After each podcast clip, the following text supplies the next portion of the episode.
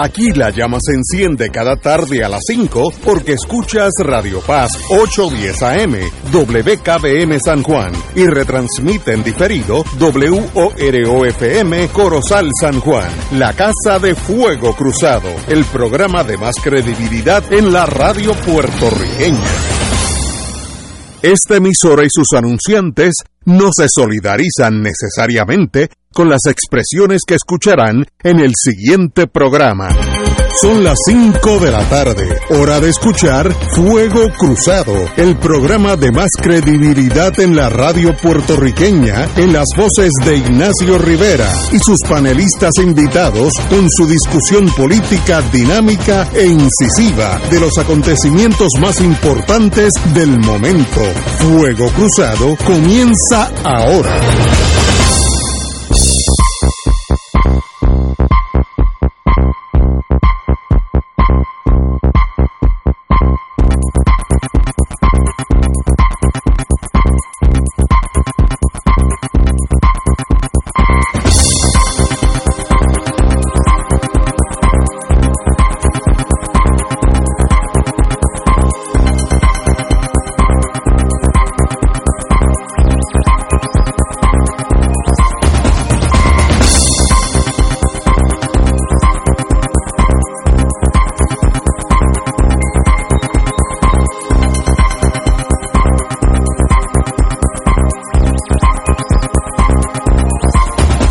Amigas, muy buenas tardes. Hoy es lunes, estamos empezando Romancing the Stone, disfrutando la vida. Eh, estamos teniendo aquí una sobremesa sobre la Segunda Guerra Mundial, lo más de interesante, con el compañero eh, y el economista, el profesor y el economista. Así que de verdad que qué bueno estar rodeado de gente que sepa un poquito de historia, que me pueda enseñar a mí. Yo que necesito aprender de todo el mundo. Eh, el doctor Cabanilla ya está en la línea, como siempre. Muy buenas tardes, doctor Cabanilla. Saludos, Ignacio, y saludos a todos los panelistas y los radioescuchas. Bueno, díganos qué está pasando con esta muchacha Delta que está dando candela. Bueno, hay varias cosas que están pasando. Vamos a empezar, como siempre, con la tasa de positividad para compararla de hoy con la de la semana pasada. Ahora estamos en 9.9%, quiere decir que de cada de cada 100 casos que se les hace una prueba de, COVID, eh, 9.9 dan positivo. La semana pasada era 10.6%, o sea que la tasa de positividad parece ir bajando, que la semana anterior a esa era 11.3, o sea que poco a poco va a ir bajando, va bajando. Y, y eso pues eh, se está reflejando en todos los grupos de edad, no es, no es en un grupo nada más. Eh, y particularmente en el grupo 20 a 29, que como he dicho antes es más problemático. Entonces uno esperaría que el número de casos nuevos pues bajara también de acuerdo a la tasa de positividad y eso es lo que estamos viendo, pero ahora mismo yo no puedo todavía asegurar que está bajando de forma definitiva, pero pero pero es la tendencia que estoy viendo en la, en la gráfica. que primero se estabilizó, se con una meseta y ahora está como tendiendo a bajar así que esperemos que eso siga así. Pero el problema sigue siendo en los municipios del oeste, que es donde, donde mayormente estamos viendo eh, la mayor parte de, de los casos.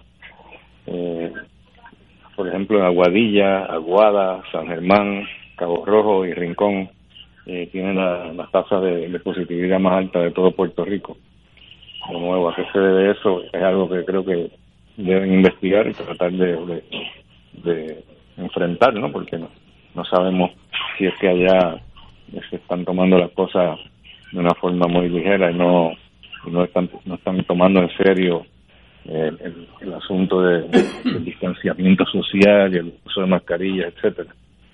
Así que eso pues está por verse no, no, he visto que el departamento de salud haya haya demostrado eh, ningún interés en, resolver ese asunto, lo cual me extraña porque yo sé que ellos están muy interesados obviamente en todo lo, que tiene que ver con, con, el problema del COVID. Y lo otro que quería decir es que, que la, la utilización de las unidades de intensivo eh, está llegando a una meseta. Que todavía no podemos decir que está bajando eh, la utilización de intensivos. Y mientras eso no baje, pues seguirán eh, muriendo pacientes, eh, aunque yo creo que el número de hospitalizados en los últimos cinco días también está tendiendo a bajar, pero parece que los, los que están entrando al hospital parece que están bastante enfermos porque están todavía bastantes pacientes en, cuestión de ventiladores, de intensivos, etcétera. Así que eso pues todavía está por, por resolverse. Eh, lo otro que quería mencionar es que la semana pasada, el viernes, eh, yo indiqué en Fuego Cruzado que las cosas no estaban tan malas eh, como la prensa nos quería hacer entender, ¿no? Sí. Y yo creo que, bueno, yo le mandé un mensaje, un mensaje a, a Luis si se recuerdan, diciendo que como él iba a anunciar hoy lunes eh, las nuevas restricciones, o sea, la nueva orden con más restricciones, eh, le dije que, que, considerara eh, realmente la posibilidad de no tomar medidas drásticas y aparentemente no sé si lo oyó fue casualidad, pero de todas formas ya hoy anunció la nueva ordenanza eh, que es bastante eh, benigna. Eh, lo que decidió hacer es que la, el toque de queda lo van a cambiar de las 2 de la mañana a las 12 de la noche y va a haber ley seca de, dos, de 12 pm a 5 de la mañana. Lo cual yo creo que está bastante bien. Sí, parte del problema también que la gente se mete a, a, tomar alcohol y si están hasta las hasta las 2 de la mañana, pues ya para las 2 de la mañana están bastante metidos en trago y bajan la guardia muchísimo, así que yo creo que me parece que está razonable eh, lo que lo que hicieron con, las nuevas restricciones. Me estuvo curioso también eh, que ahora están ordenando que en los hospitales el personal clínico de usar mascarillas N95. Las mascarillas N95 son las mascarillas eh, que más filtran el virus. Y ustedes saben que las mascarillas realmente, el, uso de las mascarillas es mayormente eh, para proteger a las demás personas, para que uno no las infecte, no para, no, no para uno no infectarse. Pero la N95 pues sí tiene la capacidad de ayudar en términos de proteger a la persona que la usa se preguntarán ustedes por qué no todo el mundo usa la N95. Y es que es bastante incómoda, porque eh, como filtra tanto el virus, pues para respirar es más difícil. Pero tendremos que acatarnos a la, nueva orden y empezar a usar la N95. Eh, otra cosa que hace la nueva ordenanza es que prohíbe que las embarcaciones se amarren entre sí y prohíben anclar menos de 100 pies de la orilla yo imagino por dónde vienen los tiros en cuanto a eso. Yo creo que sabemos bien que, las embarcaciones cuando se amarran entre sí es para celebrar y fiestar en, en el mar, ¿no? Y se meten, eh, se cambian de una lancha a otra, se dan los tragos y lo mismo que dije ahorita, pues la, la, guardia enseguida tiende a bajar cuando el alcohol está por el medio. eso no, yo no tengo lancha y nunca he tenido lancha, así que eso no me preocupa mucho pero yo, no sé exactamente si van a, a poder este, implantar eso de una forma seria, pero yo no estaría opuesto tampoco a eso. El, en el nuevo día de hoy, en la página 23 sale que el total de vacunados, eh, sin contar los menores de 12, eh, es 69.9, así que nosotros estamos altitos en esa en esa nosotros estamos muy bien en cuanto a vacunación y está y está mejorando últimamente ha ido mejorando eh, cada vez más el panorama de los vacunados. Eh, estamos eh, entre si nos consideráramos un estado de la nación que no lo somos obviamente pero si lo fuéramos seríamos el quinto estado en términos de vacunación. Así que estamos estamos, muy bien. no solamente en términos de Estados Unidos sino también del mundo entero.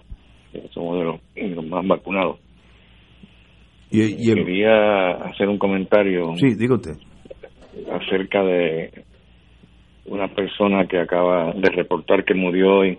Yo no sé quién es, pero es una persona de nombre Mark Bernier de Daytona Beach, Florida. Era un furibundo anti-vaxxer. Él mismo se autoproclamó Mr. Antivax y acaba de morir ayer de COVID.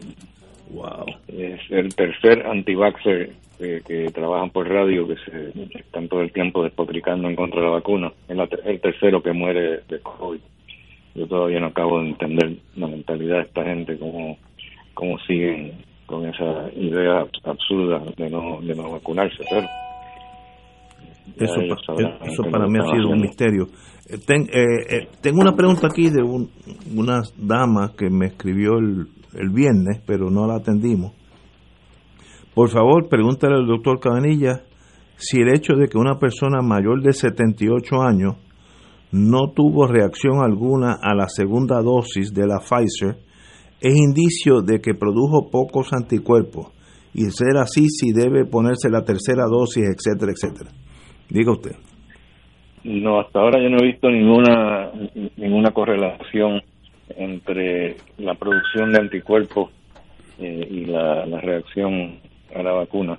Eh, uno esperaría que mientras más reacción, pues más está estimulándose el sistema inmune. Pero recuerden que el sistema inmune no es solamente eh, anticuerpos, hay otra parte importante que es la inmunidad celular. Y es muy probable, en mi opinión, es muy probable eh, que la inmunidad celular quizás esté más reflejada en las reacciones a, la, a la vacuna.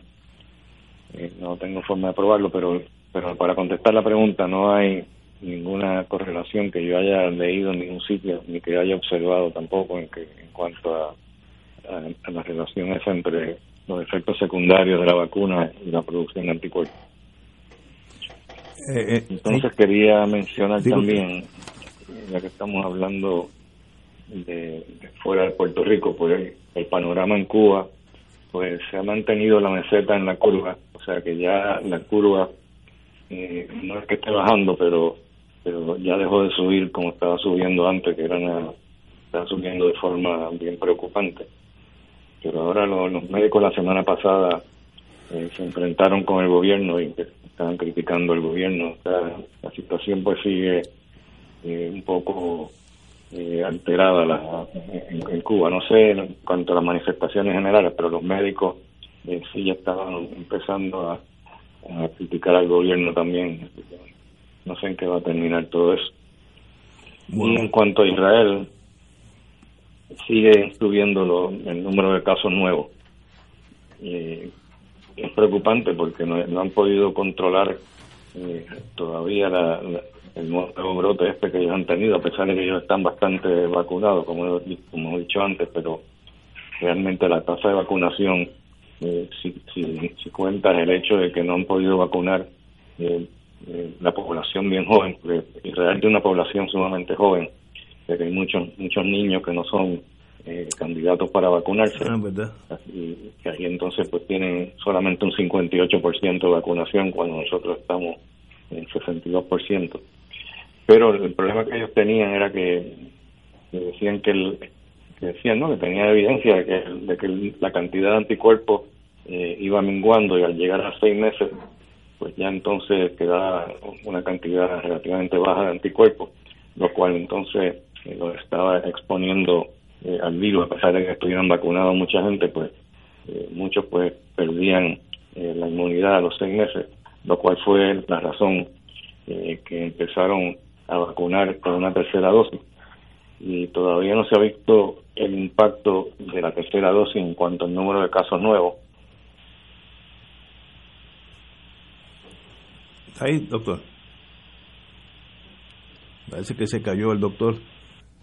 Doctor, por favor llámenos de nuevo, porque usted... Oye. Ah, sí, diga usted. Pues estaba diciendo que a pesar de que la tercera dosis en Israel todavía no ha bajado eh, el número de casos nuevos, y sí están viendo algo interesante, y es que el número de personas hospitalizadas está bajando desde que comenzaron a usar la tercera dosis. Así que eso nos da mucha esperanza, porque recuerden que hoy en día con la cepa delta eh, lo más que estamos, el beneficio mayor que estamos viendo de, la vacuna eh, no es realmente tanto en bajar el número de infectados, sino en bajar el número de personas hospitalizadas y bajar la mortalidad. Y con, desde que empezaron con la tercera dosis, pues han, estado observando ya que está bajando el número de, hospitalización. Y eso es algo positivo. Compañero Martín. Sí, oye, eh, yo tampoco tengo lancha, ni, ni he tenido pero tengo algunos amigos que tuvieron lancha y me cuentan que los dos días más felices de su vida fueron el día que la compraron y el día que la vendieron. Eh, Yo conozco mucha gente que me han dicho eso también. Así mismo. Bueno, mira, pero fuera de broma, hay un tema sobre el cual casi no leo nada en los periódicos eh, y, y, en los partes de prensa del Departamento de Salud mucho menos eh, yo no sé si alguien está llevando esa estadística en el departamento, pero yo vuelvo a un problema que a mí siempre me ha intrigado, que es el tema del tratamiento. Eh, con este repunte, ¿verdad?, en que ha habido un aumento dramático en el número de personas que se han contagiado eh, y que ha habido un aumento dramático en el número de gente que se ha hospitalizado. Eh, yo recuerdo apenas en, el mes de junio llegamos a tener apenas 50 hospitalizados y hoy tenemos 500. Eh, me pregunto, en el Departamento de Salud, ¿alguien le está llevando la estadística de, de si hemos ido mejorando en nuestro tratamiento a los que llegan enfermos? ¿Cómo de enfermos llegan? Eh, ¿Qué tratamiento les están dando? O sea, porque tal parecería que la noticia casi siempre se limita a cuántos se murieron o dejaron de, o, dejaron de morir. Pero en términos del tratamiento, eh, los avances que ha habido, del cual usted tiene experiencia personal, primaria, por, por el protocolo que ustedes desarrollaron allá en el auxilio, los avances que ha habido en el tratamiento, ¿se están usando en Puerto Rico? ¿Se notan? ¿Son cuantificables? Eh, ¿Qué anda pasando por ahí? Pues mira, la, única cifra que yo creo que ellos están guardando en cuanto al tratamiento es el uso de Regeneron. Y la razón que ellos tienen eh, control sobre esas estadísticas es porque ellos son los que nos suplen el Regeneron. Regeneron es el nombre de los anticuerpos monoclonales que están usando temprano durante la enfermedad y que están funcionando muy bien. ¿Esos son los que le dieron a Trump? Sí, el que le dieron a Trump no era Regeneron porque era estamos ahora en una tercera generación de, anticuerpos monoclonales porque los que usaron para Trump ya no sirven para la cepa delta, mm. pero esta, este tratamiento que se llama Regeneron sí funciona para la cepa delta y 77% de los pacientes que la reciben eh, mejoran en cuestión de 24 48 horas. Que creo que es un avance importante. Eso pues ellos saben, eh, no te podría decir eh, con seguridad este que ellos llevan estadísticas en cuanto a los pacientes, eh, cómo les va cuando le dan regenerón, eh, si mejoran o si no mejoran, si, terminan en el hospital o no. Yo sería fascinante educar esas estadísticas, porque eso es mucho más fácil de, investigar que, que investigar si le dieron esteroides, qué dosis de esteroides, etcétera, porque ya eso necesita que el médico lo, reporte. Claro. El médico usualmente pues no tiene mucho tiempo para estar dedicándole a eso, pero el regenerón pues otra cosa diferente, así que eso sería mucho más fácil de investigar. Pero voy a mencionar a Mellado a ver si le interesa hacer eso. Muy bien. Muy bien. Porque yo creo que sería bueno que el país supiera que el hecho de que a fulano lo hospitalizaron por COVID, la gente piensa que va camino a la funeraria. Eh, y sería bueno que la gente supiera que que, hay eh, tratamientos efectivos, eh, que obviamente que lo antes que se, que, se que, presenten síntomas y vayan a ser tratados, presumo que mejor, que no esperen demasiado, porque como que la gente piensa que, el mundo se, se les cae encima si resulta que dan positivo a COVID. No, pues no, es así, como tú dices, la clave está en coger la enfermedad en una etapa temprana. Mientras más temprano mejor, especialmente con los anticuerpos monoclonales, con Regeneron, eh, se, debe dar eh, antes del día 7, mientras más temprano lo den mejor. Y lo mismo con, con el protocolo de nosotros. El protocolo de nosotros no era o no es para pacientes que están en fallo respiratorio ya. Claro. Para tratar de evitar el fallo respiratorio. Así que se tienen todos estos tratamientos, mientras más temprano se den, mejor funcionan. ¿Y es día 7 desde síntomas o día 7 desde contagio?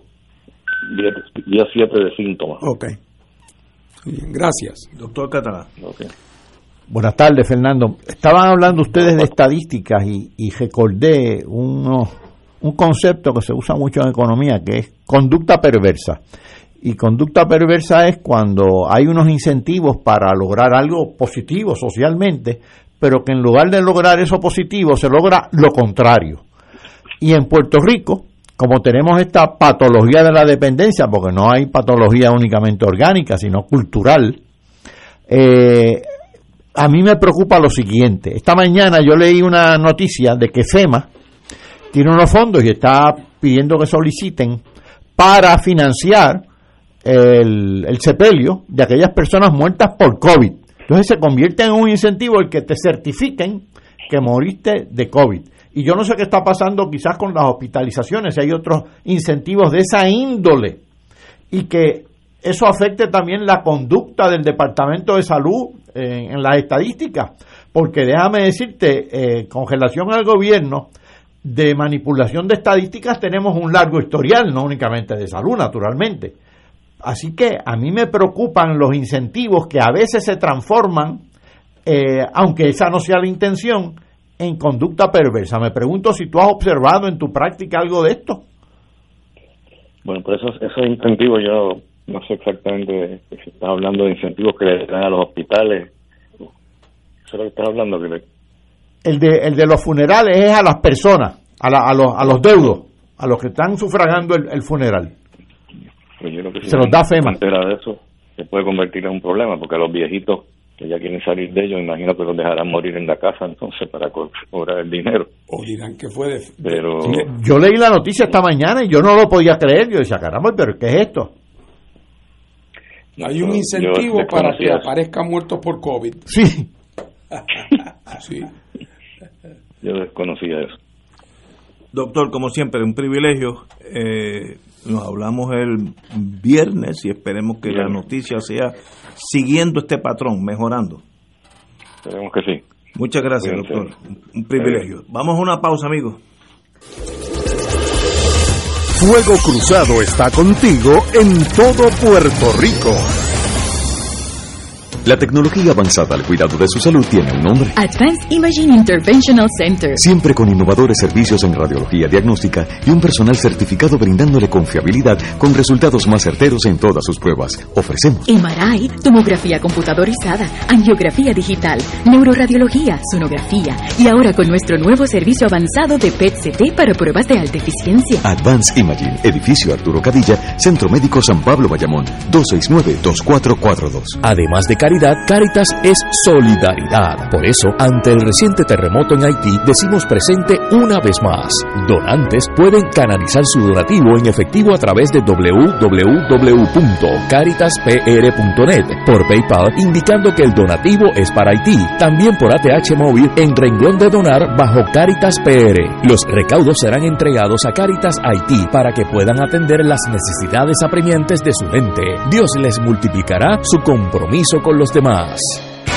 Buenos días familia. Es la casa a la que siempre puedes llegar sin invitación. A las 10 de la mañana, Judith Felicie es tu anfitriona para conversar sobre medicina, psiquiatría de niños y adolescentes, artes, derecho, valores y fe. Todos los días por Radio Paz 810 AM. Buenos días familia. Donde una conversación parece demasiado corta. Buenos días familia. De lunes a viernes por Radio Paz 810 AM. Radio Paz te ofrece el mejor motivo para levantarte temprano y disfrutar el comienzo de un nuevo día de lunes a viernes con Enrique Liboy y Radio Paz en la mañana. La dosis perfecta de noticias, deportes y éxitos musicales de todos los tiempos, humor y curiosidades, calendario de actividades y tus peticiones musicales por el 787-300-4982. Conéctate con el 810 AM de lunes a viernes con Enrique Liboy y Radio Paz en la mañana.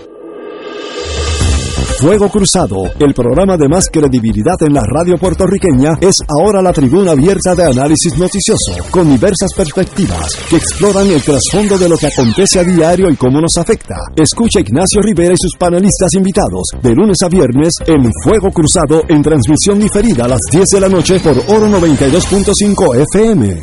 Si estás interesado en el viaje de Oro 92.5 FM, Ruta del Vino, España y Portugal, quedan pocos espacios disponibles. Anímate y acompáñanos del 21 de noviembre al 3 de diciembre del 2021 en este gran viaje para los amantes del buen vino. Visitaremos las regiones de Riviera del Duero, La Rioja y Oporto en Portugal. Incluye visitas a las bodegas Graham, Sanderman, Marqués de Cáceres, Protos y Valdecuevas, entre otras. Excursión al Museo del Vino y crucero por el río Duero. Nos acompañará Ignacio Rivera, moderador del programa Fuego Cruzado. El viaje incluye boletos aéreos con Iberia, hoteles cuatro estrellas todos los desayunos, almuerzos y cenas, catas de vino y visitas descritas en el programa, servicio privado de autobús con aire acondicionado, guías, impuestos y cargos hoteleros. Recuerda, quedan pocos espacios disponibles. Llama y reserva ahora para el viaje Ruta del Vino España y Portugal. Culture Travel 787-454-2025. Nos reservamos el derecho de admisión. Ciertas restricciones aplican. Culture Travel, licencia 152 a V90. Reservaciones 787-454-2025. Y ahora continúa Fuego Cruzado.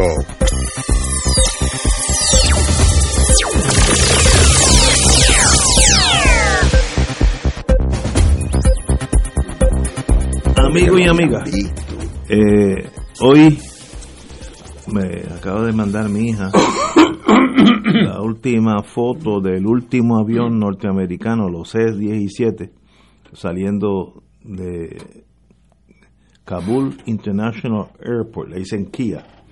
Eh, pero me mandó también una, una lista de la magnitud del caos. Y estamos hablando de números exactos. Estados Unidos dejó atrás los Humvees, que es el nuevo Jeep americano grande, 22.174 Humvees, 634 eh, Armored Personnel Carrier, que son unos tanques livianos para llevar soldados de un lado a otro, 175 eh, vehículos a prueba de, de, de minas, Mine Proof Vehicle, 155. 169 tanques, 169 tanques. 42 mil pickups y SUVs, como la guaguita mía, 42 mil. 64 mil ametralladoras M60 de la época de Vietnam. 64.363. 8.000 camiones de 2 toneladas. Radios portátiles, 162.043. Eh, lentes de, de ¿cómo se dice? Lentes de Anteojo. anteojo de ver de noche, Night Vision Goggles, 16.035. M16, el rifle de Estados Unidos, 358.530. Pistola, que es la Beretta, excelente pistola, 126.265. Y cañones, 176 cañones. Ah, espérate, se me quedó hasta lo más importante. Helicóptero. C-130, que es el avión grande de cuatro motores, dejaron cuatro. Embraer, que es de hélice, es brasilero, de, de dos motores, para lugares cortos, 23. Helicópteros, aquí están. Helicópteros de los grandes, M17, 33. También 33 del Black Hawk, que es el que se usa aquí por la Guardia Costanera, ustedes lo verán por ahí. Y 43 del, del helicóptero pequeñito, que es MD-530. ¿Alguien me puede indicar a mí, por, por liberal que sea o conservador, que eso no fue un caos? Mire lo que yo... Son números del mismo ejército, tanques nada más. Eh, aquí están. 169. Eh, Los Humvees, 22.179. 358.530 M16. Eh, camiones de, de 2 toneladas, que es el camión grande del ejército, 8.000. 4 C-130, 23 Embraer brasileros, 33 helicópteros grandes M17 y 33 eh, Black Hawk, que es el que usa la Guardia Contraria por aquí, ustedes lo verán, y 43 de los más chiquitos. Qué desastre magnífico. Y la buena noticia es que ya salió el último avión de los Estados Unidos, lo hicieron un día antes. Yo creo con aprendimos lo que pasó en Vietnam, que el último día la gente corría y se agajaba de los aviones, de las de la, de las ruedas. Eso fue una cosa dantesca. Dijeron, es mañana, pero en realidad fue hoy. Así que hoy salió el último, así que ese capítulo, 20 años después, dos mil y pico de muertos, eh, por cada herido, por cada muerto hay siempre de, tres a cuatro heridos, así que debe haber seis mil, ocho mil heridos de, de, consideración. Tres, dos, dos trillones de dólares gastados. ¿Cuál fue la experiencia de Estados Unidos en Afganistán? Martín. tú dices dos trillones de pesos y eso se dice ligero. Pero te voy a decir, porque Biden lo dijo el otro día en, uno de sus discursos.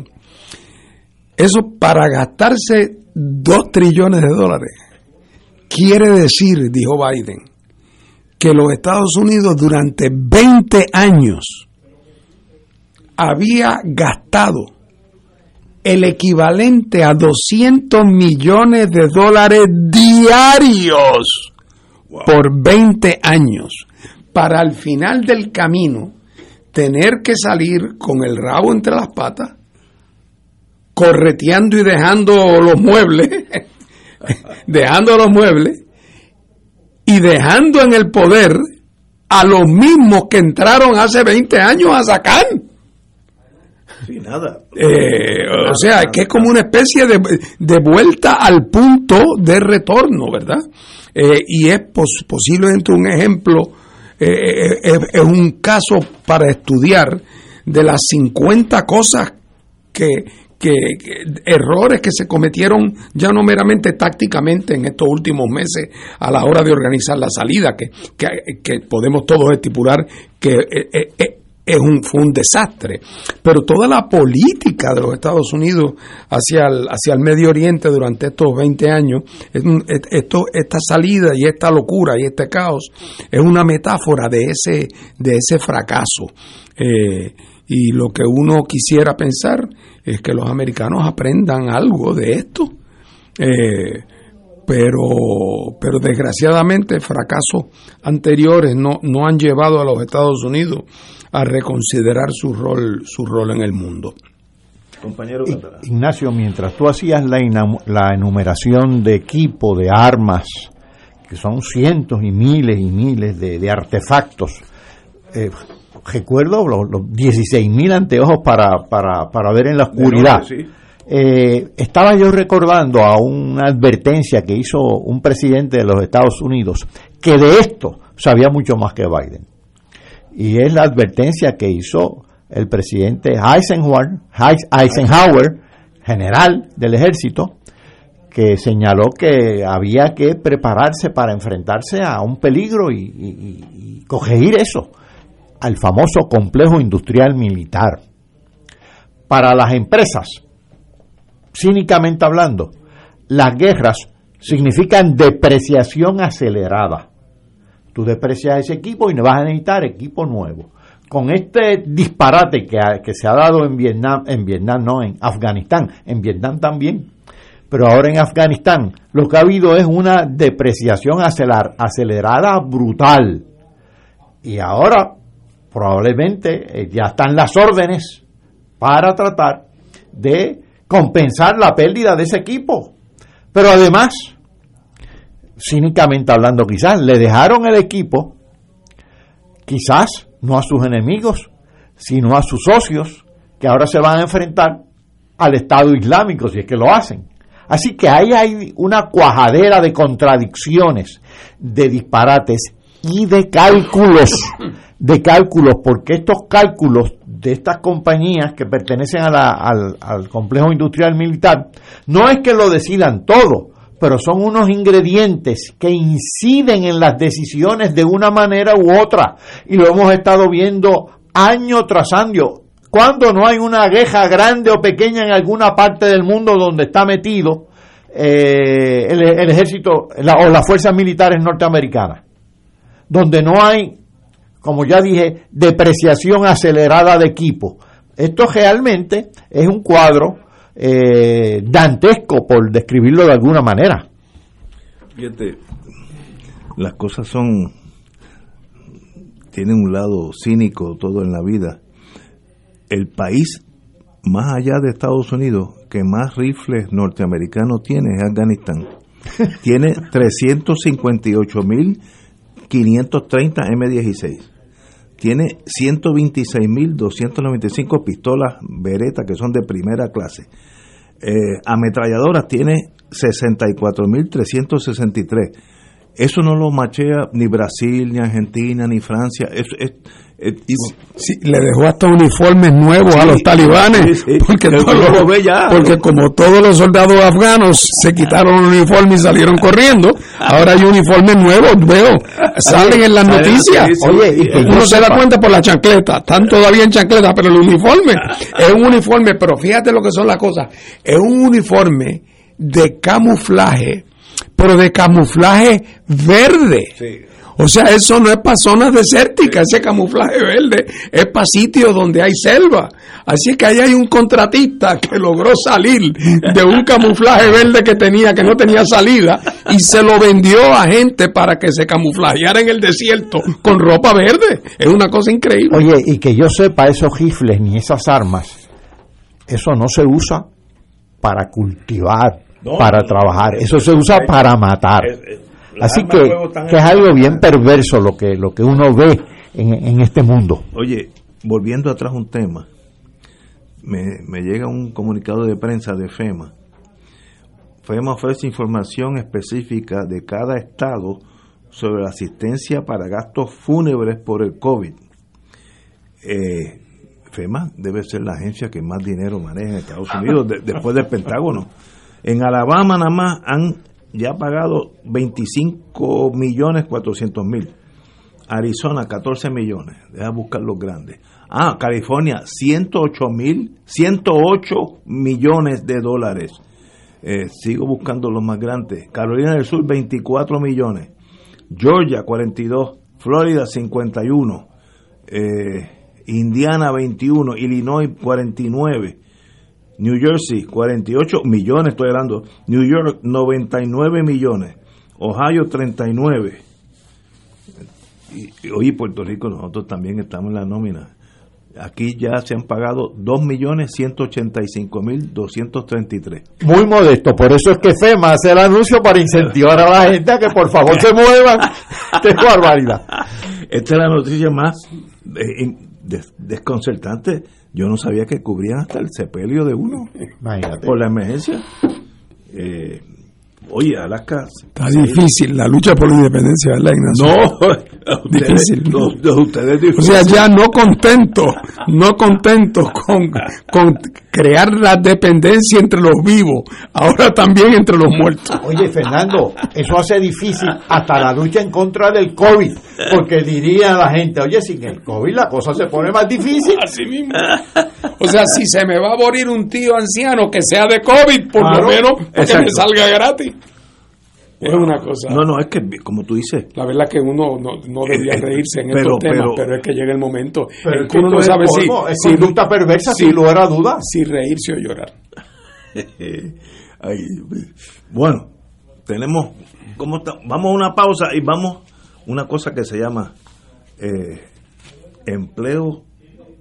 Eh, espérate, lo tengo por aquí. Esas cosas eh, que solamente el doctor Catalá. Eh, ¿Cómo se llama eso? Crédito por empleo. Primero lo que necesito es que me explique qué es eso y luego cómo funciona. A ver si yo, como no pienso morirme, no, no voy a coger ese crédito de FEMA por ahora. Pero si te mueres, que sea de COVID. Vamos a una pausa. Fuego Cruzado está contigo en todo Puerto Rico.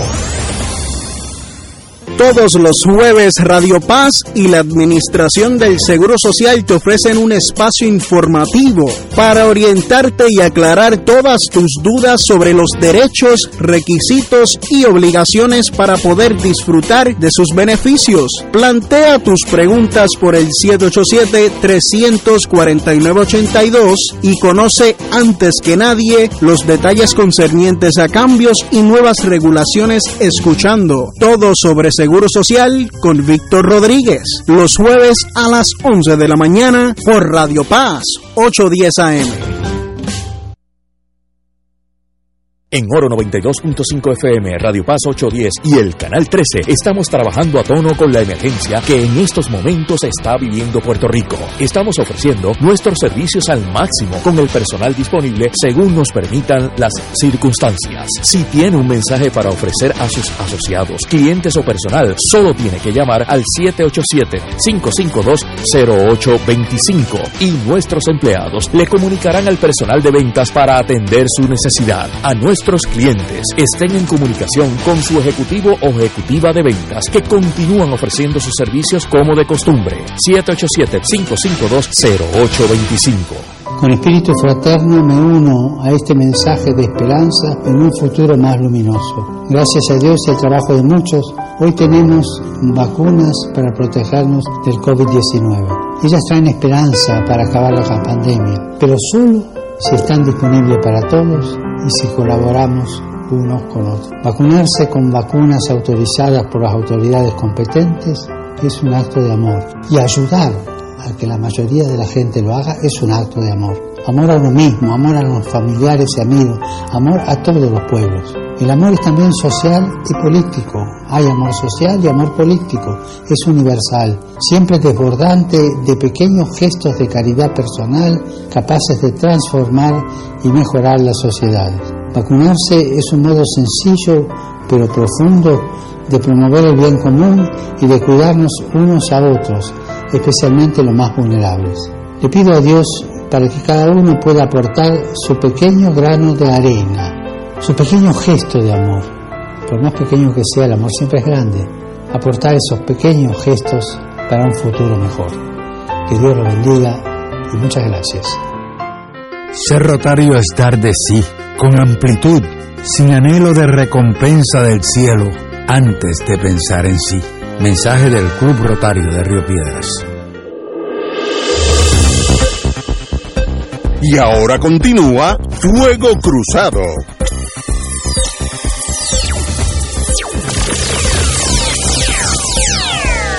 Regresamos, amigas y amigas, en Fuego Cruzado. Tenemos hoy una noticia, ha salido en el fin de semana, que el gobierno aprobó eh, dar un crédito por trabajo.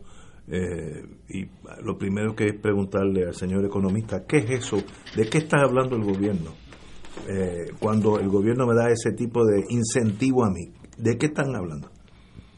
Tú, el crédito por trabajo, primero tú tienes que llenar la planilla, ¿verdad? Eh, eso aparece en la planilla, o va a aparecer en la planilla. Para tú este, tener el crédito por trabajo, cuando llenes la planilla en abril del 2022, tienes que haber trabajado durante el 2021, si no todo el año, por lo menos parte del año. Ahora bien, ese crédito es como cuando tú llenas la planilla que dice aparece deducción por tal cosa o deducción por tal otra.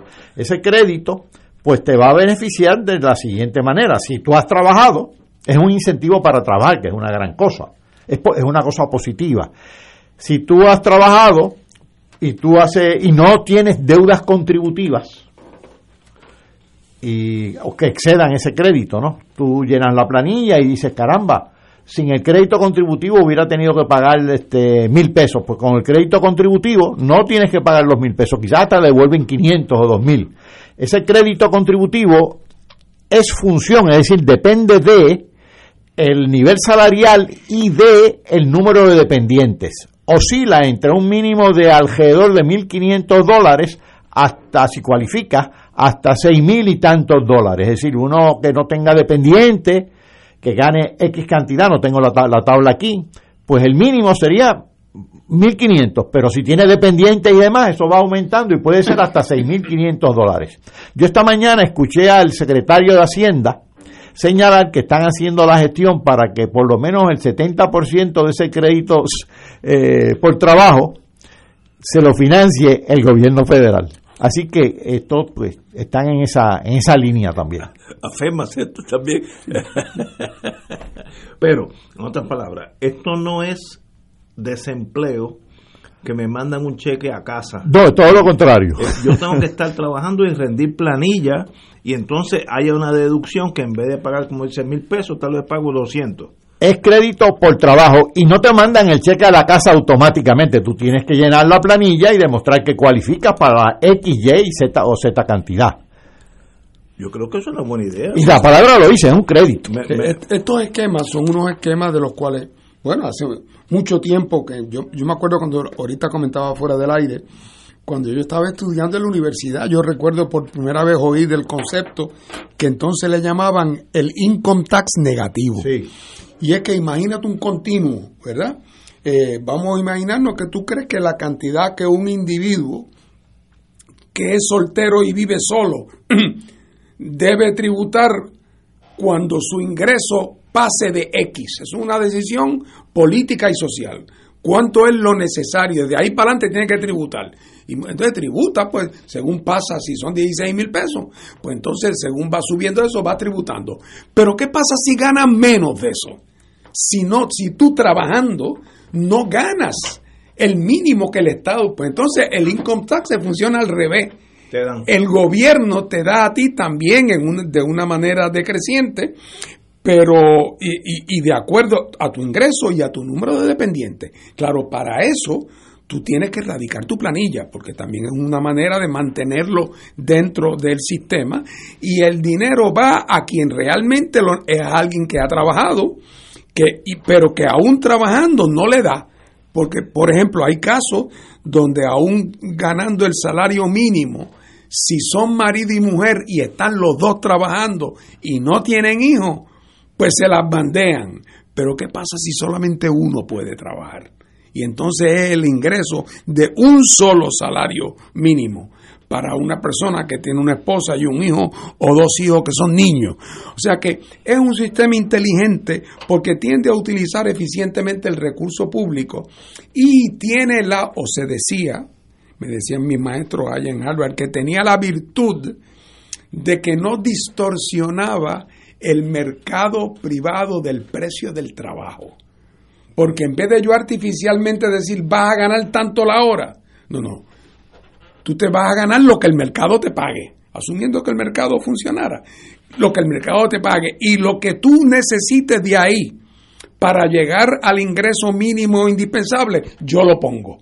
Así que en vez de obligar al patrono a pagar más de lo que quizás el patrono puede realmente pagar, o más de lo que es tu productividad, pues entonces en ese caso el Estado suple la diferencia. Así es que, como todas ideas, tiene 20 cosas que, podrá tener 1500 defectos, yo no sé suficiente de eso, pero me parece que el principio operativo básico me parece inteligente.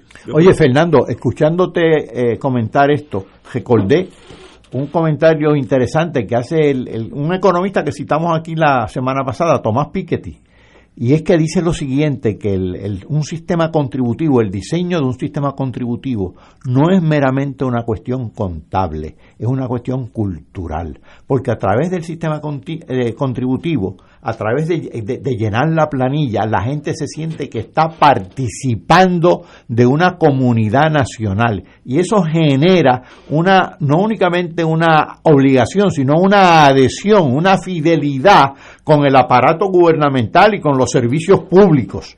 Y si algo necesita Puerto Rico es una estructura contributiva en donde se vea el valor del trabajo y se vea también el servicio que recibes a cambio de parte del aparato gubernamental. Así que estamos hablando de un sentido eh, nacional, cultural, de integración de la comunidad, no meramente de un asunto contable. En algunos sitios en Europa eso lo llevan eh, lejos.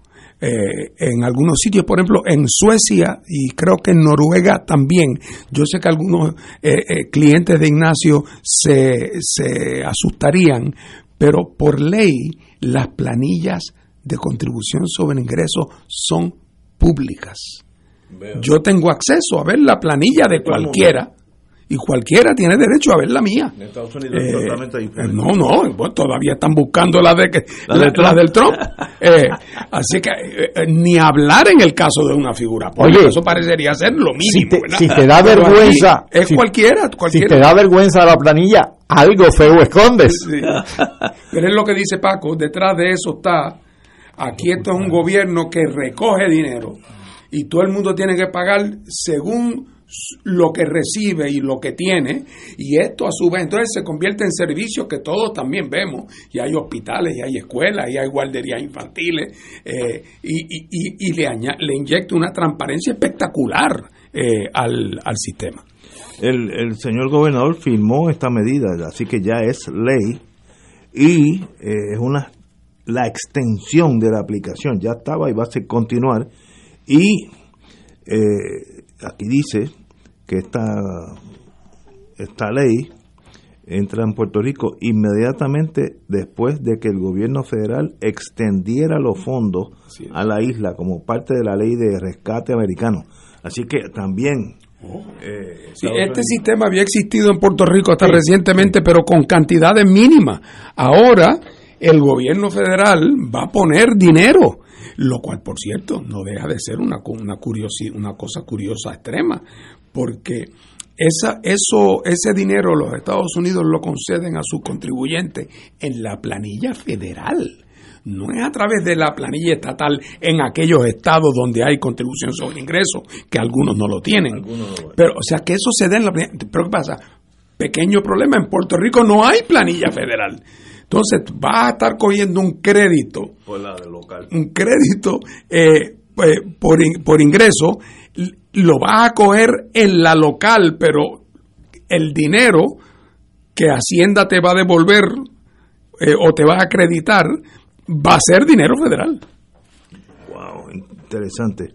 Aquí dice más de 500 mil familias se van a, beneficiar.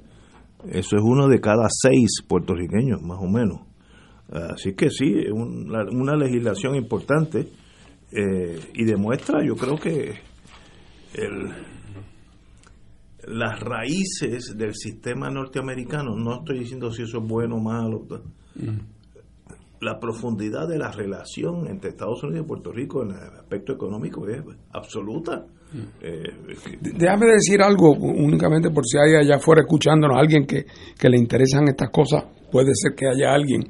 Pero yo, yo pienso, y te, y te lo digo retóricamente Paco, porque tú sí entiendes de esto, que pienso yo que en teoría, en teoría, un sistema bien estructurado de esta naturaleza haría completamente innecesario el tema del salario mínimo. Correcto. Innecesario. Claro, habría que tenerlo para evitar que un patrono entonces dijera, espérate, es que a mí me conviene pagarle incluso menos de lo que produce, porque el Estado entonces tiene que pagar la diferencia. O sea, para evitar la explotación no tanto del obrero, para evitar que el patrono explote al Estado.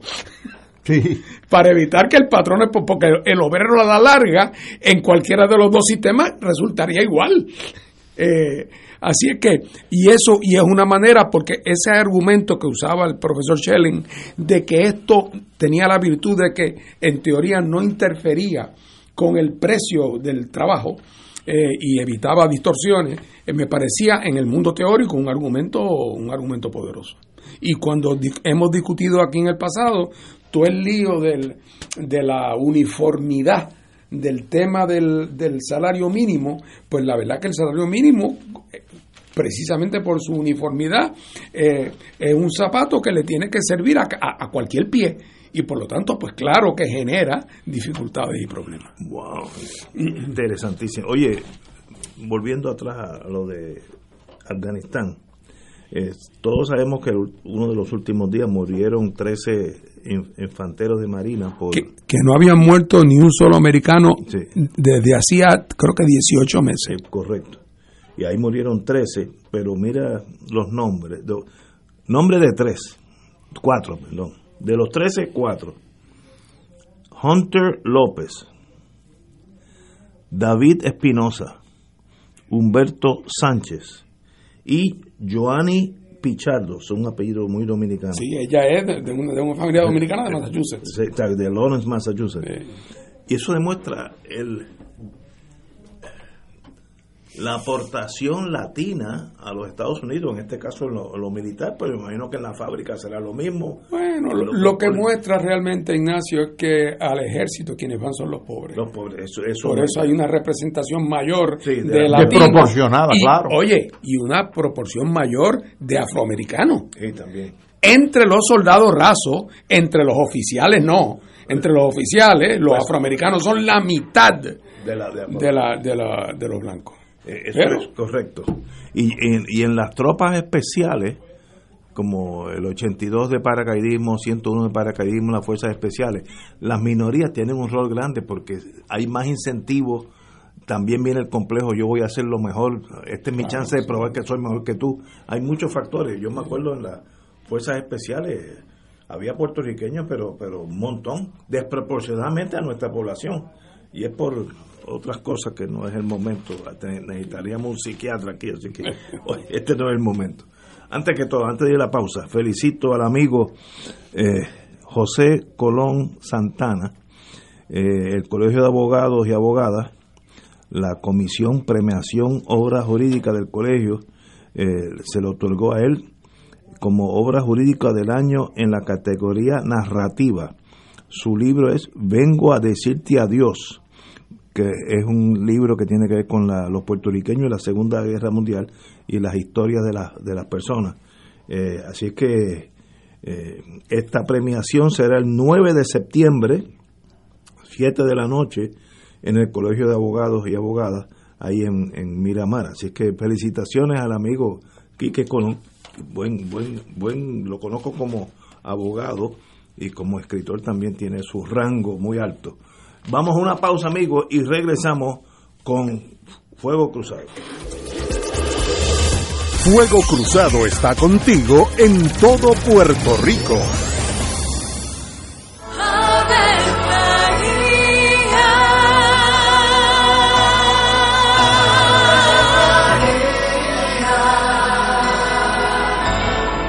El ángel del Señor anunció a María y ella concibió por obra del Espíritu Santo. Dios te salve María, llena eres de gracia, el Señor es contigo. Bendita tú eres entre todas las mujeres, y bendito es el fruto de tu vientre Jesús. Santa María, Madre de Dios, ruega por nosotros pecadores, ahora y en la hora de nuestra muerte. Amén. He aquí la esclava del Señor. Hágase mí según tu palabra. Dios te salve María, llena eres de gracia, el Señor es contigo. Bendita tú eres entre todas las mujeres y bendito es el fruto de tu vientre Jesús. Santa María, Madre de Dios, ruega por nosotros pecadores, ahora y en la hora de nuestra muerte. Amén. Y el Verbo se hizo carne. Y habitó entre nosotros. Dios te salve María, llena eres de gracia, el Señor es contigo.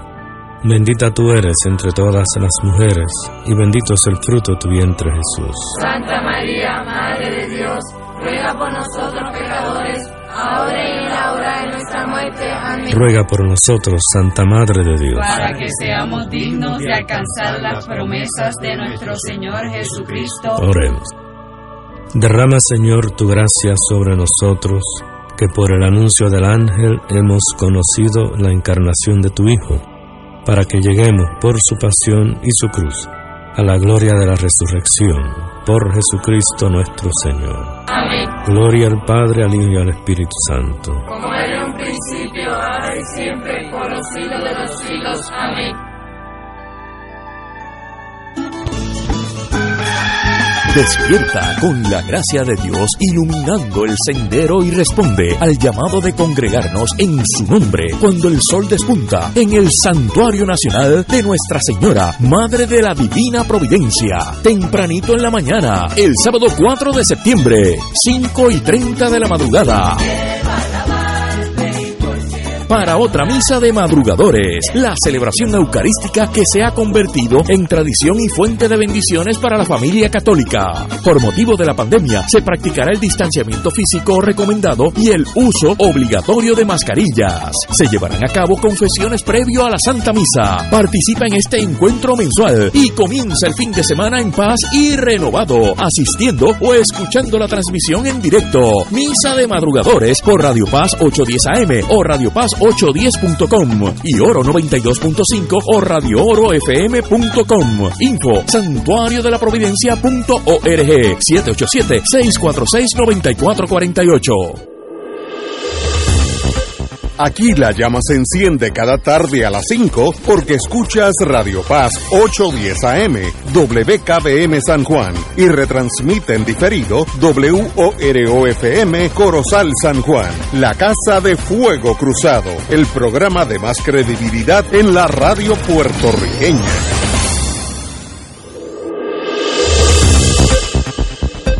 Y ahora continúa Fuego Cruzado.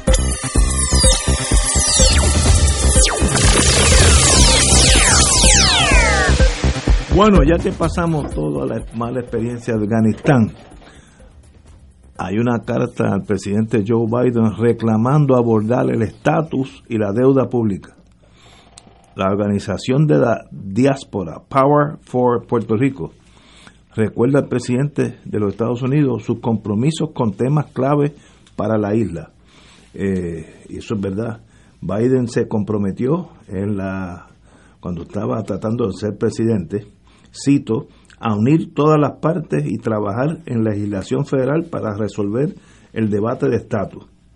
Eh, cuando el presidente Obama firmó la Orden X, declaró claramente que la intención era ampliar la misión del grupo para incluir un alcance más abarcador de los temas relacionados con la isla, pero manteniendo el propósito principal del que el grupo de trabajo encontró una solución al problema de estatus no está pasando nada. Tenemos allí seis eh, embajadores, no es la palabra, seis representantes. Seis ridículos. seis ridículos. Eh, no ha pasado nada. Eh, ¿Qué comentarios tienen sobre esta bueno, el, inquietud? La vieja frase popular con P minúscula es el amor y el interés se fueron al campo un día y más pudo el interés que el amor que le tenía. Biden durante la campaña dijo las cosas que tenía que decir para salir electo.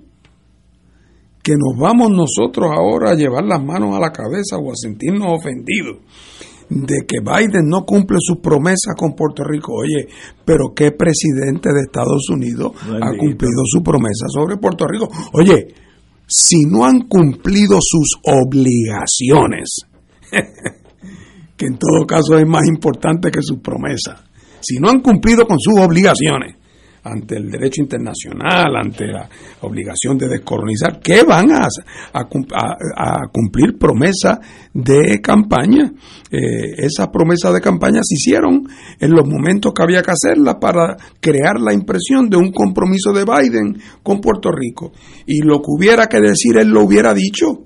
Ahora que ya está en el poder, que ahora ya se está pensando en otras elecciones con un cuadro distinto, pues entonces ahora Biden está haciendo, y lo hemos dicho en este programa, tratando de asegurar que el tema del estatus se posponga lo más que pueda, como han hecho todos los otros anteriores, para evitar que la división sobre el tema del estatus afecte la unidad del voto de los boricuas por eh, los candidatos que le interesa salir electos.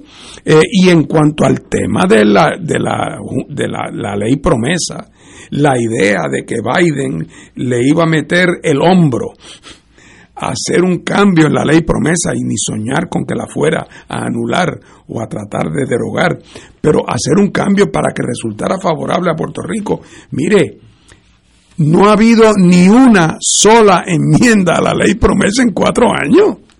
Eh, y no hay ninguna en agenda tampoco.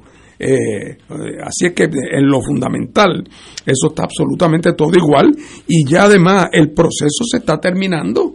El proceso ya está en vías de acabarse, ya el plan de ajuste está sometido, habrá que ver en su momento qué suerte corre, pero tengo yo la impresión de que ya en esta etapa eh, lo que ahora la gente quiere es llevar esto como entierro de pobre, ligerito mientras se dan, se han dado los acuerdos que se han dado con los acreedores, los acreedores están muy contentos, los valores de Puerto Rico que se cotizan, se están cotizando a un buen precio, eh, bendito para, para pena de quienes tuvieron que vender a precio de pescado bombao hace algunos años, ahora los, todos los especuladores y los, y los fondos buitres eh, van a ser, eh, van a haber hecho su agosto y su zafra en Puerto Rico gente que que compraron a 20 chavos y van a vender a 60 y a 70, eh, que habrán hecho una inversión eh, maravillosa. Y quienes habrán perdido mucho dinero fueron los bonistas originales, particularmente puertorriqueños, eh, que no tenían los recursos para aguantar ni, ni la pala para poder intervenir en los procesos que han determinado eh, el curso del desarrollo económico en estos últimos años. Así es que Biden no cumplió, no va a cumplir sus promesas y lo dijo con su boca de comer cuando anunció la reconfiguración del grupo especial de Casablanca sobre Puerto Rico. En el mismo anuncio que hizo, aclaró y lo dijo sin esconderse que sobre el tema del estatus ellos no iban a entrar, que con eso bregaba el Congreso. Y cuando al otro día averiguamos qué pensaba lo del Congreso, salió el senador Manchin, que preside el comité con jurisdicción. El senador dijo que él no sabía que eso estaba en la jurisdicción de su comité. Nada más con el testigo.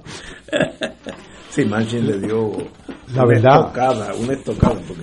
La verdad, Ignacio, que cuando yo leí la noticia de que este grupo interagencial federal que brega con los asuntos de Puerto Rico, eh, no iba a tocar ni el tema del estatus ni el tema de la deuda, yo pensé, pero será una reunión de mudos.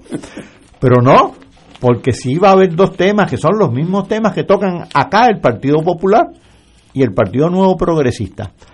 ¿A qué programa federal eh, solicitamos? Para cuál cualificamos y para cuál no cualificamos. Es un tema. Y el otro tema es qué exención contributiva por ahí se puede colar de los federales para que eh, nos beneficien. Esos son los dos temas, porque una vez se excluye esto, por cierto, yo no conozco, eh, Fernando, esta organización Power for, Power for Puerto Rico, pero señalan aquí en la noticia, en la parte de, en la prensa, que ha, ha respaldado la legislación de las congresistas este, Nidia Velázquez y Alexandra Ocasio, y que han sido consistentes en, intentar vincular al Congreso con una especie de asamblea o convención de estatus eh, que culmine luego en un, referéndum de alternativas no territoriales. Sí, sí, no, este es un grupo que, ha, que yo no conozco a, su, a sus componentes por nombre, eh, pero sí sé que han estado presentes por, por ya varios años ya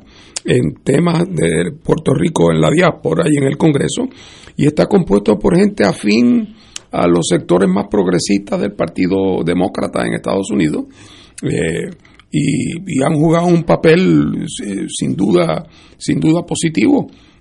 así es que ellos hacen esta demanda o esta, este, este requerimiento, lo hacen de buena fe eh, para que un poco no se olvide, pero creo yo que, es un esfuerzo digno, pero que la, la posibilidad de que Biden vaya a tocar el tema de Puerto Rico o el tema de la deuda eh, es en este momento algo que, que, sencillamente no está dentro de las realidades prácticas y políticas que Biden tiene que enfrentar y una vez más retrata la impotencia de Puerto Rico y cómo para cualquier político americano, cualquier tema del día que lo distraiga, hace que el de Puerto Rico se ponga indefinidamente. Eh, ¿Y cómo uno mueve eso? ¿Cómo uno eh, jamaquea ese palo de mango para que se caiga el mango? Bueno, yo creo que lo fundamental es que tiene que haber una iniciativa política de Puerto Rico sostenida. Y el gobierno de Puerto Rico, si por iniciativa sostenida fue la elección de los seis ridículos, pues eso no es ninguna iniciativa sostenida de nada. Eso no es. Y es por lo que hablamos el otro día, porque los estadistas tampoco tienen apetito ni vocación para llevar a los Estados Unidos a una confrontación sobre este tema. Los populares mucho menos, por definición. Así que ni PNP ni populares tienen ni la vocación ni el, ni el compromiso con jamaquear el palo lo suficientemente fuerte para que se caiga una fruta. Eh, pero de que si se jamaquea acá yo no tengo duda. Pero hace falta un gobierno de Puerto Rico que esté comprometido realmente con la causa de la descolonización. Y ese ambiente no lo ve en este momento. No, ese tenemos que elegirlo en el 2024. Aquí tenemos que elegirlo. Muy bien. Bueno. O sea, ¿qué tarea tenemos? Inquietud hay en el electorado, porque uno lo nota en esos resultados. Así que sí, eso se está. Es como el que vive al lado de un volcán, que uno lo ve tan bonito y la nieve en el pico, y hasta que explota se ve precioso. Y un día explotó, y es que por años tal vez fue llenándose de presión, hasta que un día eso sale. Y yo creo que la primera elección donde eso empezó a salir, ese fogonazo, fue estas elecciones. Lo vimos en el PIB, lo vimos en Victoria Ciudadana, lo vimos en Proyecto de Dignidad, eh, que demuestra inquietud. Estoy usando una palabra neutral. Sí. Eh, in- hay, hay algo que no está un- bien. Un hastío, por fin, por fin, mucha gente se da cuenta que aunque el futuro no esté enteramente claro, porque no, no- no- podemos decir eso tampoco, y ya sabemos por las cosas que hemos hablado en esta mesa, de lo compleja que es la situación real de Puerto Rico, pero una cosa es cierta, aquella fe, esperanza que mucha gente tenía en que los partidos PNP o Popular pudieran ser instrumentos de- de- de superación. Yo creo que ese grupo de personas es una especie en vía de extinción. Eh, y así lo vimos en las elecciones pasadas. Y eso es un desarrollo sumamente positivo. Habrá que ver cómo eso se sustituye. Wow. Interesantísimo.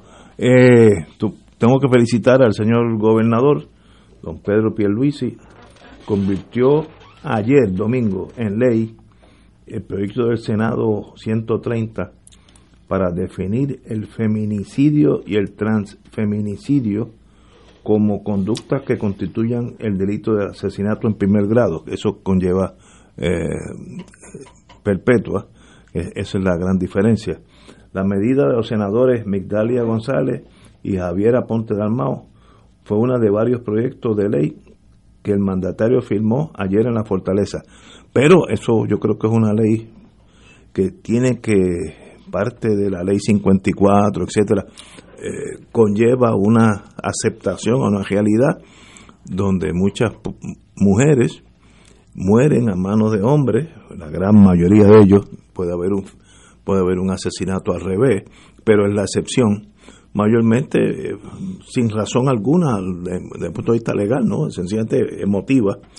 Eh, uno que ha sido fiscal sabe que esos casos se ven los días de pago, mayormente viernes y sábado, que sea una semana de pago.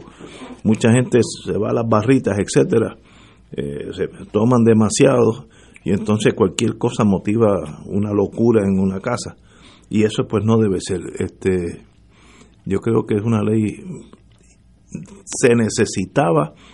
Yo me acuerdo cuando había legisladores que se oponían a la ley 54 porque eso no añade nada, porque ya existe acometimiento de agresión grave, existe alteración a la paz, entonces ¿para qué proteger esto?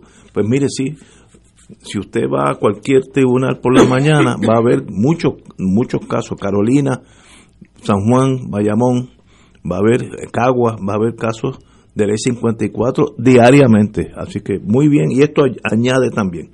Compañero catalán. Bueno, yo de ese, ese tema de feminicidio y, y las, las expresiones legales, de las dimensiones legales, pues realmente no sé mucho. Lo que sí sé es que eh, aquí y fuera de aquí ha habido una ola de asesinatos que son, de como lo- los clasifican, asesinatos de odio. Hate Eh, crime, a- hate crime. sobre todo en el caso de, del- de la comunidad LGBT, en este caso los trans, que es lo que están destacando ahí, además de, las de las mujeres. Así que eh, es un reclamo que, se, han hecho mucho las, las organizaciones aquí que tienen que ver con los derechos de la mujer y con los derechos de esa comunidad este, LGBT. Y me parece que ya era hora de que se tomara acción y se empiezan a tomar distintas acciones. En última instancia, eh, lo que uno confía que pase en una sociedad como la nuestra y en cualquier sociedad es que la tolerancia, la buena convivencia nos haga realmente otros seres humanos, porque eh, vivimos en un mundo que es bastante extraño, bastante raro, donde prima la insensibilidad, la intolerancia, el discrimen, y eso como quiera que sea, como quiera que se exprese, está mal. Y hay que, eh, cualquier medida que haga milla en esas pandemias culturales, pues hay que felicitarla. Compañero Martín. Bueno, yo creo que la clave está en lo que, lo que dice Paco. Eh, eh, estoy, en una, estoy seguro una, un, paso positivo eh, el, que se especifique esta, estas conductas de manera se tipifiquen de manera especial porque porque representan verdad unos agravantes particulares en los casos de los casos de muerte violenta y esos agravantes a su vez son reflejo de un problema social que, que todos vemos. Eh, claro, la manera de atacar ese problema social subyacente eh, no es únicamente a través de la tipificación en el Código Penal. Habrá entonces el gobierno tiene que también entonces poner recursos, esfuerzos eh, en todas aquellas otras áreas de gestión pública que visibilicen el problema de la violencia contra las mujeres y, contra las personas eh, del, de LGTB eh, y trans. Y porque obviamente con, la mera tipificación del, del nuevo delito no va a ser suficiente, pero es un primer paso, es una manera de mostrar un compromiso, de mostrar una conciencia sobre el problema. Y ahora falta que el gobierno y las agencias investigativas, el Departamento de Educación, donde todavía no parecen ponerse de acuerdo sobre cuál debe ser el enfoque educativo sobre el tema de los comportamientos eh, de los comportamientos sexuales no binarios como se les llama también. Eh, así que esto es un problema que habrá que hay que atacarlo desde distintos puntos de vista y esto es un paso adelante en uno de los frentes. Yo diría que tú mencionaste educación eso es clave. Eh, mientras más educado la persona menos propicio a, a cometer este tipo de estupidez o de crimen no pero, como tú dices, se ha hablado muchísimo y educación sigue ciega sin tomar un paso. No ha pasado nada en torno a la educación de, sexo, nada, nada, inconcebible. Me da mucha pena ver esta inactividad de nuestros legisladores o, ellos responden al pueblo, así que inactividad de nosotros en torno a este asunto, porque nada va a pasar eh, y, y si no empujan, miren, pasan 25 años más hablando del tema, pero sin pasar legislación. Tenemos que ir a una pausa, son las seis y cuarto, vamos a una pausa, regresamos con Fuego Cruzado. Fuego Cruzado está contigo en todo Puerto Rico. 2.6 millones de autos en Puerto Rico. Algunos de ellos con desperfectos. Autocontrol. Tu carro. Tu mundo. Tu mundo. Tu mundo. Ahora, de 12 del mediodía a 3 de la tarde. Por Radio Paz 810 AM y Radio Paz 810.com. De todo un poco, con Manolo Almeida, el más ameno en tus mañanas por Radio Paz 810 AM. De martes a viernes a las 9 de la mañana. Notas positivas, salud, ambiente, negocios y entretenimiento. De todo un poco. Martes a viernes por Radio Paz. ¡Estamos vivos! Todos los miércoles a las 4 y 30 de la tarde no se pueden perder el programa Tu Conciencia Económica PR, un programa de análisis de noticias de la economía local e internacional para que tomes tus decisiones financieras con conciencia con el experto Roberto Berríos. Todos los miércoles a las 4 y 30 pm por Radio Paz 810 AM y por Radio Paz 810.com. Tu Conciencia Económica PR, proveyendo tranquilidad, transfiriendo tu riesgo. Además de caridad, Caritas es solidaridad. Por eso, ante el reciente terremoto en Haití, decimos presente una vez más. Donantes pueden canalizar su donativo en efectivo a través de www.caritaspr.net por PayPal, indicando que el donativo es para Haití. También por ATH móvil en renglón de donar bajo Caritas PR. Los recaudos serán entregados a Caritas Haití para que puedan atender las necesidades apremiantes de su gente. Dios les multiplicará su compromiso con los demás. Todos los jueves Radio Paz y la Administración del Seguro Social te ofrecen un espacio informativo para orientarte y aclarar todas tus dudas sobre los derechos, requisitos y obligaciones para poder disfrutar de sus beneficios. Plantea tus preguntas por el 787-349-82 y conoce antes que nadie los detalles concernientes a cambios y nuevas regulaciones escuchando todo sobre Seguro Social con Víctor Rodríguez. Los jueves a las 11 de la mañana por Radio Paz, 810 AM. Acompaña al Padre Milton a la peregrinación en la Tierra Santa y Jordania del 3 al 17 de noviembre del 2021 o del 6 al 20 de febrero del 2022. Visitaremos las ciudades de Jerusalén, Belén, Betania, Jericó, Eilat, el Mar Muerto, Masada, Qumran, Tiberiades, Tatja, Cafarnaún, Caná de Galilea, Jafo, Cesarea Marítima, Tel Aviv y Cesarea de Filipo. En Jordania iremos a Petra. Celebraremos la misa en los lugares santos y renovaremos nuestras promesas bautismales en el río Jordán. Marca ahora y reserva tu espacio llamando a Puerto Rico Viaja al 787-918-8989. Solo para vacunados, ciertas restricciones aplican. Nos reservamos el derecho de admisión. Y ahora continúa Fuego Cruzado. Bueno, buenas noticias. Primer satélite boricua ya está en el espacio y es para privilegio de todos nosotros saber que fue los muchachos de la Universidad de Interamericana en Bayamón que se dedicaron al desarrollo y eh, estructuración de este satélite que se llama PRCUNA-R2 eh, y ya está, ayer fue puesto en, en órbita, mide 4 pulgadas de ancho por 4 pulgadas de largo y 12 pulgadas de alto por lo que se considera un mano satélite. Pesa unas 5.6 libras. Pero felicitaciones, esos son para todos nosotros orgullo de que estos muchachos de la Interamericana Bayamón se hayan dedicado, obviamente tienen algunos buenos profesores, a poner un satélite nuestro en órbita y eso pues nadie puede estar en contra de esa buena noticia. Compañero Martín. Bueno, yo me uno a tu felicitación. Yo no sé qué hace ese satélite. Eh, pero no sea de espía. Pero, algo hace eh, y que lo y que y que el, la propuesta de ellos haya sido aceptada, pues evidentemente eh, quiere decir que han hecho un magnífico trabajo. así que hay que exhortarlos a que que continúen por ese camino, que espero que ahora no se nos vayan a ir de Puerto Rico porque ah, bueno, ahora se los roba Houston, este, sí, sí, la nata, la nata.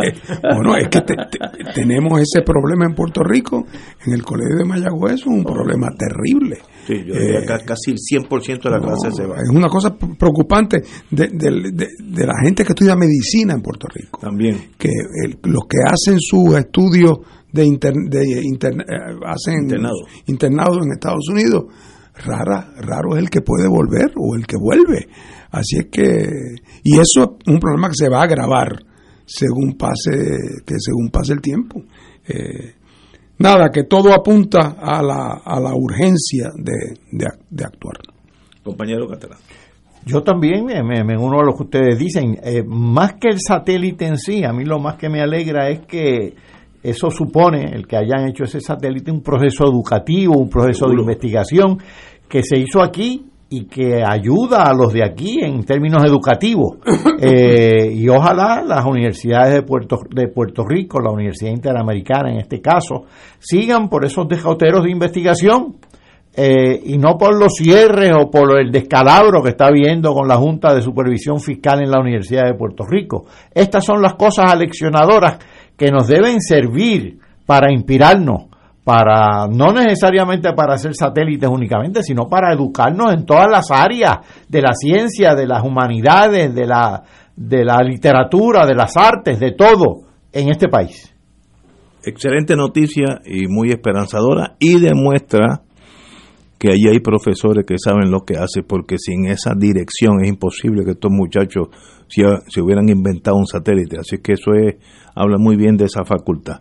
Eh, Fernando, tú dijiste ahorita, o yo te entendí, que, lo, que la Junta de Control Fiscal ya estaba en la postrimería o estaba al finalizar. Eh, eh, eh, como yo no, no esperaba eso, yo pensaba que eso era casi ad infinitum. ¿Por dónde vamos? Bueno, ¿Qué motivaría esa? Hago la aclaración. La ley promesa tiene por lo menos dos partes grandes. Una es la Junta de Control Fiscal. Y esa Junta de Control Fiscal que es, por así decirlo, el síndico del gobierno de Puerto Rico, que ya sabemos que se, se meten en los detalles más, más recónditos y que, y que en efecto aquí no se puede hacer un cheque si no tiene la firma de la Junta, para que nos entendamos, ¿verdad? y no hay presupuesto que sea. Eso es una función de la Junta, esa, esa es la Junta esa de supervisión, control. Pero además, la Junta, la otra parte de la ley promesa, es la que crea una especie de mini ley de quiebras, que se crea de manera especial para los territorios. ¿Por qué? Porque en la ley de quiebra del gobierno de los Estados Unidos resulta que Puerto Rico y los otros territorios no estaban cubiertos por las disposiciones del capítulo 9 de la ley de quiebra que le permite a ciudades e instrumentalidades de los estados de los Estados Unidos declararse insolventes. Así que hubo que hacer una ley de quiebras especial, hombre, modelada en gran medida en el capítulo 9, pero con sus particularidades.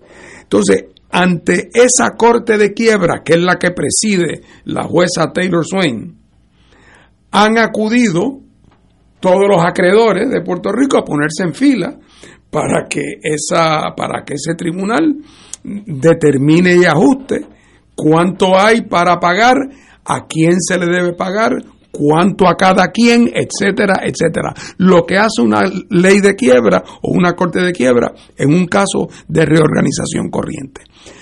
Con el agravante, en este caso, de que el gobierno de Puerto Rico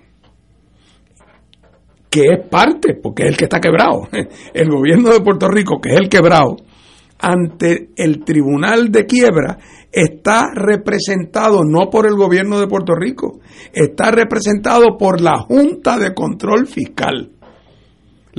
el, el, que representa al gobierno de Puerto Rico no es Pedro Pierluisi, no es el gobierno de Puerto Rico, es la Junta. Así que la Junta, por un lado, es el síndico del gobierno para ciertos propósitos, para y es, eh, y es el representante ante la juez Taylor Swain del quebrado en el procedimiento de quiebra. Cuando yo dije que esto un poco se está acabando, a lo que me estoy refiriendo no es al proceso de supervisión, porque esa la ley promesa dice que durará hasta que Puerto Rico haya aprobado cuatro presupuestos balanceados y tengamos acceso y tengamos acceso en términos entre comillas razonables a los mercados, es decir, que se estabilicen las finanzas puertorriqueñas hasta el punto donde podemos salir a los mercados y pedir dinero prestado a tasas que no sean usureras. Eh, y los y cuatro años de presupuesto balanceado. Esos cuatro años de presupuesto balanceado todavía no ha habido ni uno porque el presupuesto balanceado incluye un presupuesto donde hay aprobada la partida que va a ir al pago de los deudores. Y eso no se ha podido aprobar todavía porque el procedimiento en la Corte de Quiebra no ha terminado. Para que termine el procedimiento en la ley de quiebra, tiene que aprobarse, el, quebrado tiene que presentar un plan de ajuste. Un plan de ajuste es el plan que dice, pues mira, esto es el dinero que hay y así es que yo propongo utilizar eh, pagarle tanto a los, a, los, a, los, a, los acreedores de, que me prestaron servicio, a los bonos de la autoridad de carretera. O sea, ¿cómo le voy a pagar a los acreedores y cuánto le voy a pagar a base de unas categorías y unos criterios muy técnicos de la ley de quiebra?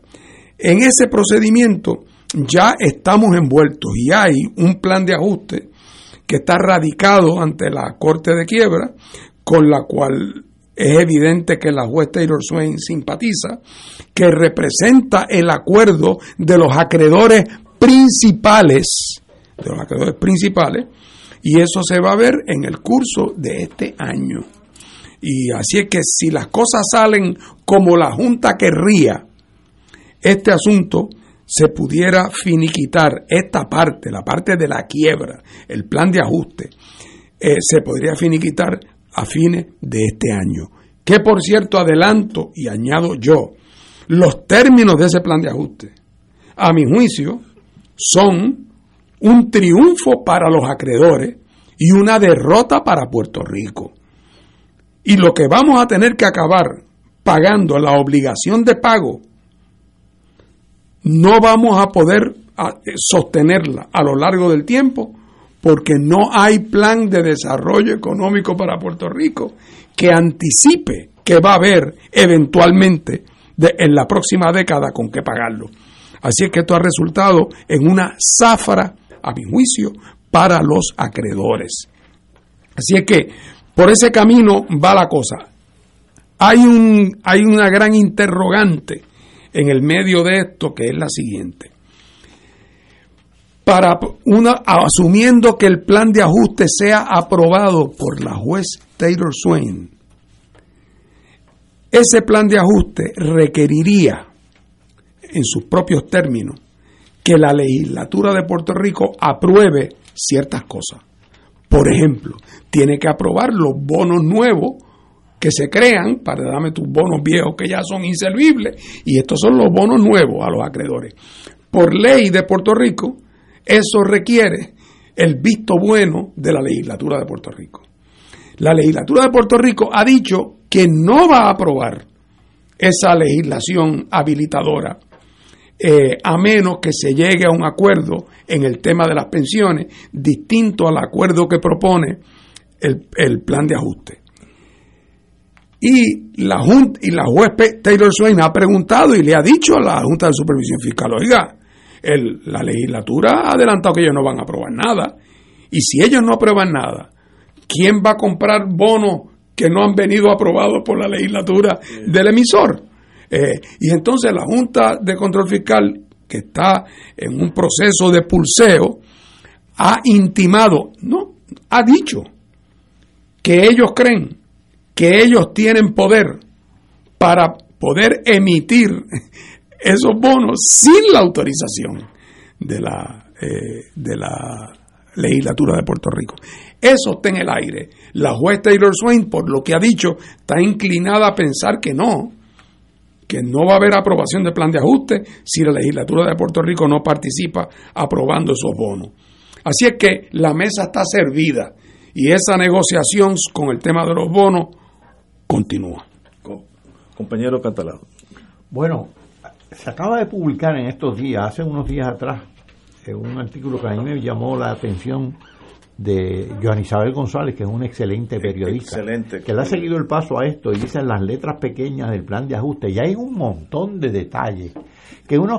ese es el décimo de 10 artículos que ella escribe así es, así es. sobre el plan de ajuste. Y es la verdad que uno empieza a leer esto. Bueno, primero la liberación de responsabilidad a Jaimundo y todo el mundo empezando por los miembros de la Junta, pero también sigue por los bonistas y demás. Luego, eh, eliminan la administración de los sistemas de retiro. se supone también que se contraten entidades independientes para certificar los recaudos del IBU. Porque recuerden que ahí está toda esta cuestión de los recaudos esos que, que van a estar realmente atados a. Eh, se va a requerir que el tope de la deuda, del servicio de la deuda, que actualmente es un 15% de lo recaudado en contribuciones, se baje a un 7.94%, que es la mitad. Eh, así que hay un montón de letras pequeñas, pero además me llamó la atención otra cosa que no tiene que ver necesariamente con el plan, con este plan de ajuste de la deuda que es del gobierno central, sino con las reestructuraciones de las deudas de las corporaciones públicas. Y el licenciado Gerardo Carlos Altieri, que fue juez de quiebra, juez de quiebra en, en federal, aquí en Puerto Rico, publica una columna elocuentemente titulada Reestructuraciones con columnas cortas. Ah, de aquí hemos hablado de que realmente la reestructuración de la deuda de Puerto Rico y, después de estos planes fiscales y planes y, planes de ajuste y demás, terminamos con una economía que no crece, excepto unos años. Entonces, el último párrafo de estas columnas cortas que señala el juez, a mí, eh, o el ex juez, me parece elocuente y lo cito. Resulta claro que las nuevas reestructuraciones de deuda dependen mayormente de columnas cortas como alzas considerables en las facturas de los abonados por los próximos años, cinco años, dice él, y también dependen de otra columna corta, de la esperanza socialista de que el gran grifo de fondos federales abierto por la administración de Biden se mantenga a largo plazo. Así que realmente lo que estamos en, arena movediza, se está construyendo en arena movediza. Y lo que, se, lo que se construye en arena movediza, tarde o temprano, se hunde. Wow. Tengo aquí una pregunta como tiene que ver con el mundo económico. Eh, ¿Qué saben de la ayuda federal reciente a inquilinos morosos y o deudores para que paguen y la ayuda a los propietarios. El profesor X eh, se mencionan 300 millones. ¿Saben algo? Yo no tengo la menor idea. No, tengo, no, pero, no tengo la información de detalle, así que no me atrevería a opinar. Sí, pero si alguien sabe algo o, te damos esa asignación, usted que es el profesor en esas áreas. Eh, pero yo de verdad no, no, no sé. Sé que eso, leí algo de eso hace tres o cuatro meses. ¿Qué ha pasado? Absolutamente no tengo la menor idea. Bueno, yo, quizás puedo arrojar alguna luz.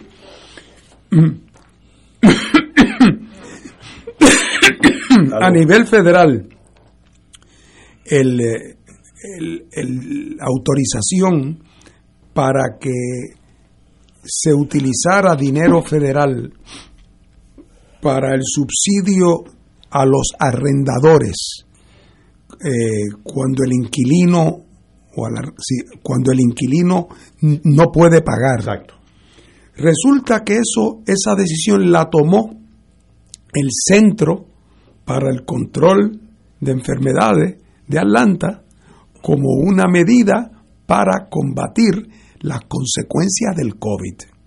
El Tribunal Supremo, y para eso se asignó una gran cantidad de dinero cantidad de dinero que en Puerto Rico y en el resto de los Estados Unidos no se había desembolsado, había habido como una gran cautela. ¿Por qué? Porque estaba impugnado en los tribunales si tenía o no tenía autoridad administrativamente el Centro de Control de Enfermedades para tomar esa determinación o si eso requería legislación independiente. El Tribunal Supremo de Estados Unidos acaba hace cuatro días en una opinión sin firmar de decir que no tiene esa autoridad el Centro para el Control de Enfermedades. Así que, por lo tanto, eso requiere legislación especial, que quiere decir, olvídate, porque en las circunstancias de división que hay en el Congreso de los Estados Unidos, ni soñarlo. A la misma vez, aquí en Puerto Rico, consciente de esa disputa, se aprobó una ley local eh, para darle un, para, para prohibir que en momentos que haya, hayan sido declarados de emergencia nacional en Puerto Rico, por razón de enfermedad, por razón de terremoto, por razón de huracán, por lo que sea, para hacer una moratoria que no pudiera nadie ser desahuciado por falta de pago mientras persistiera ese, ese periodo de tiempo. Esa legislación se aprobó aquí en Cámara y Senado recientemente y, le llegó a Pierluisi. Y lo vetó. Y Pierluisi lo vetó, creo yo, porque lo asesoraron mal, porque por lo que dice, la razón que da Pierluisi para vetarlo es que eso puede ser inconstitucional y apunta a la decisión del Supremo Americano. Pero la decisión del Supremo Americano no es que era inconstitucional por, por razón de que constituía una confiscación, era que no tenía autoridad estatutaria el, el, Center for Disease Control para hacerlo. El, el, Tribunal Supremo no entra en el tema de si eso hubiese sido por legislación. Así es que eso es lo que sé sobre el tema. Eh, y, y, de más decir, si alguien sabe algo más, nos lo deja saber y con mucho gusto lo, lo haremos público. Eh, la vida cambia y Cuba, hay un salió en The Economist, Reuters, perdón, que desde frutas secas hasta reparaciones de bicicletas, los comerciantes, entrepreneurs cubanos, se preparan para una economía mucho más abierta.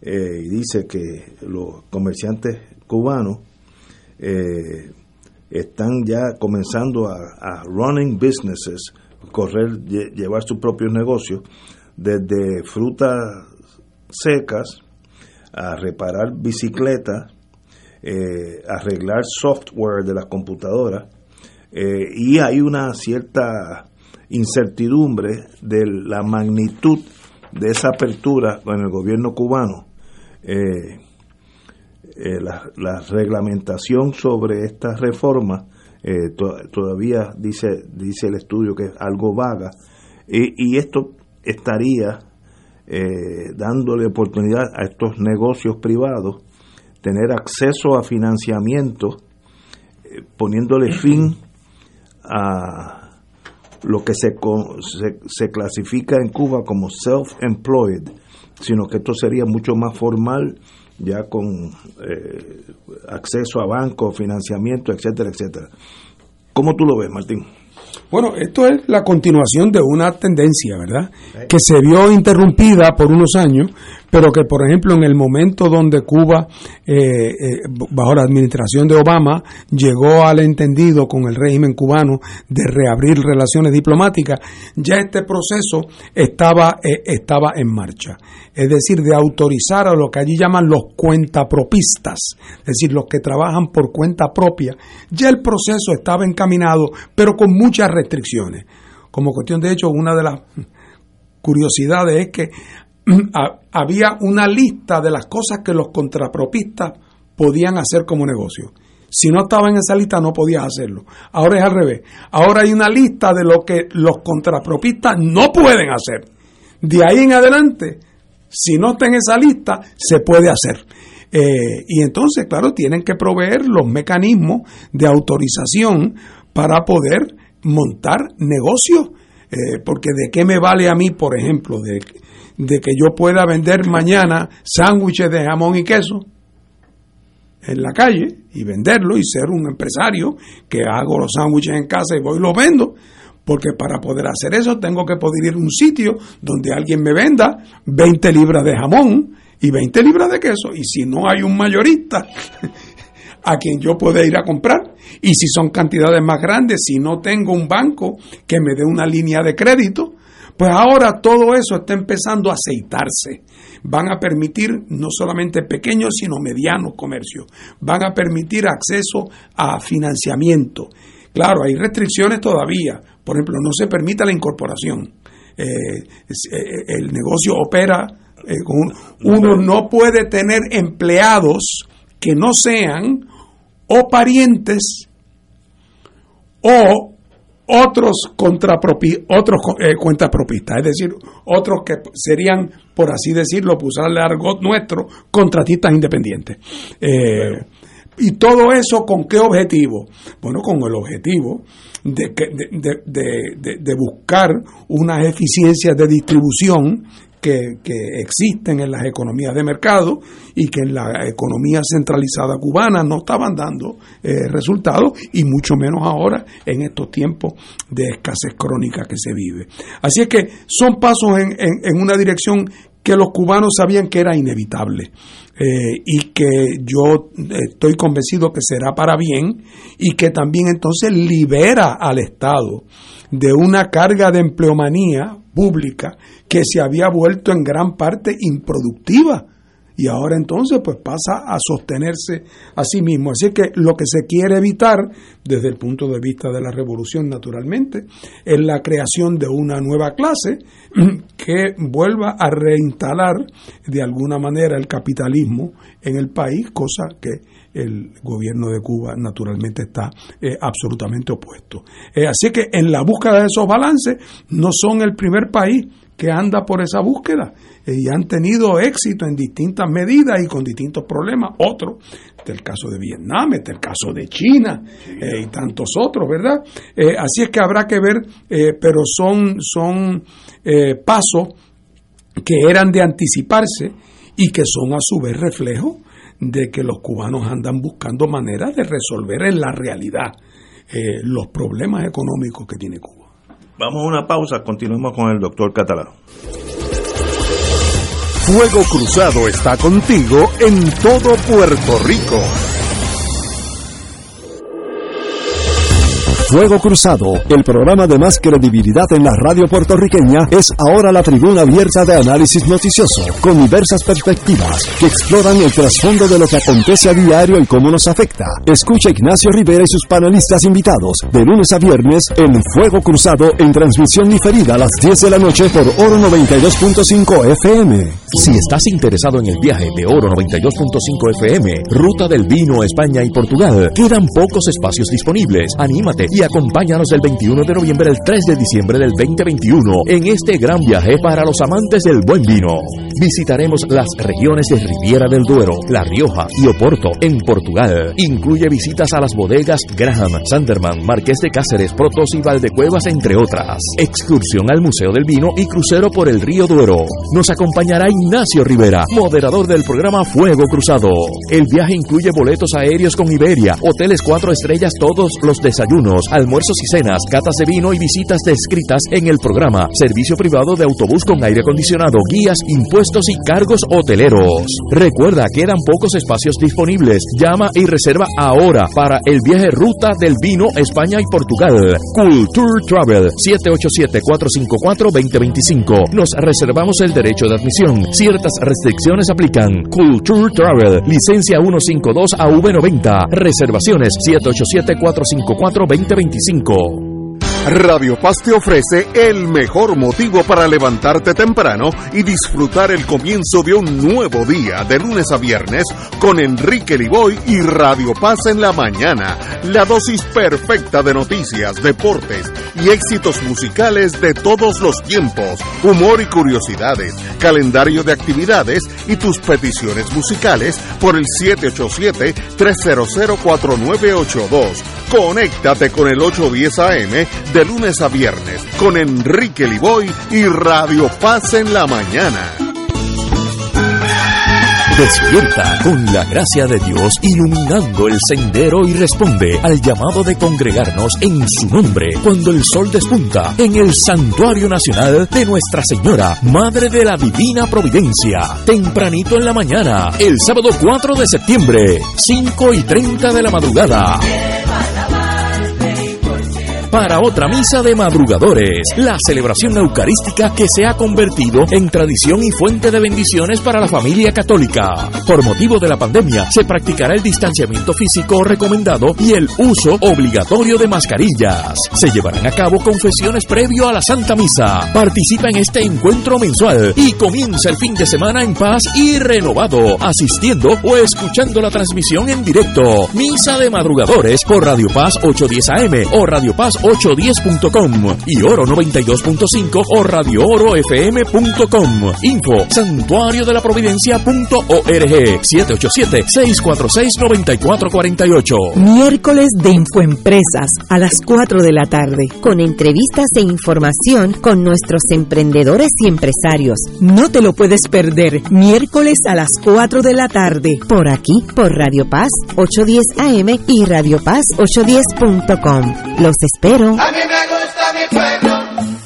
a mí me gusta mi gente, a mí me gusta mi pueblo, a mí me gusta mi gente. Y ahora continúa Fuego Cruzado.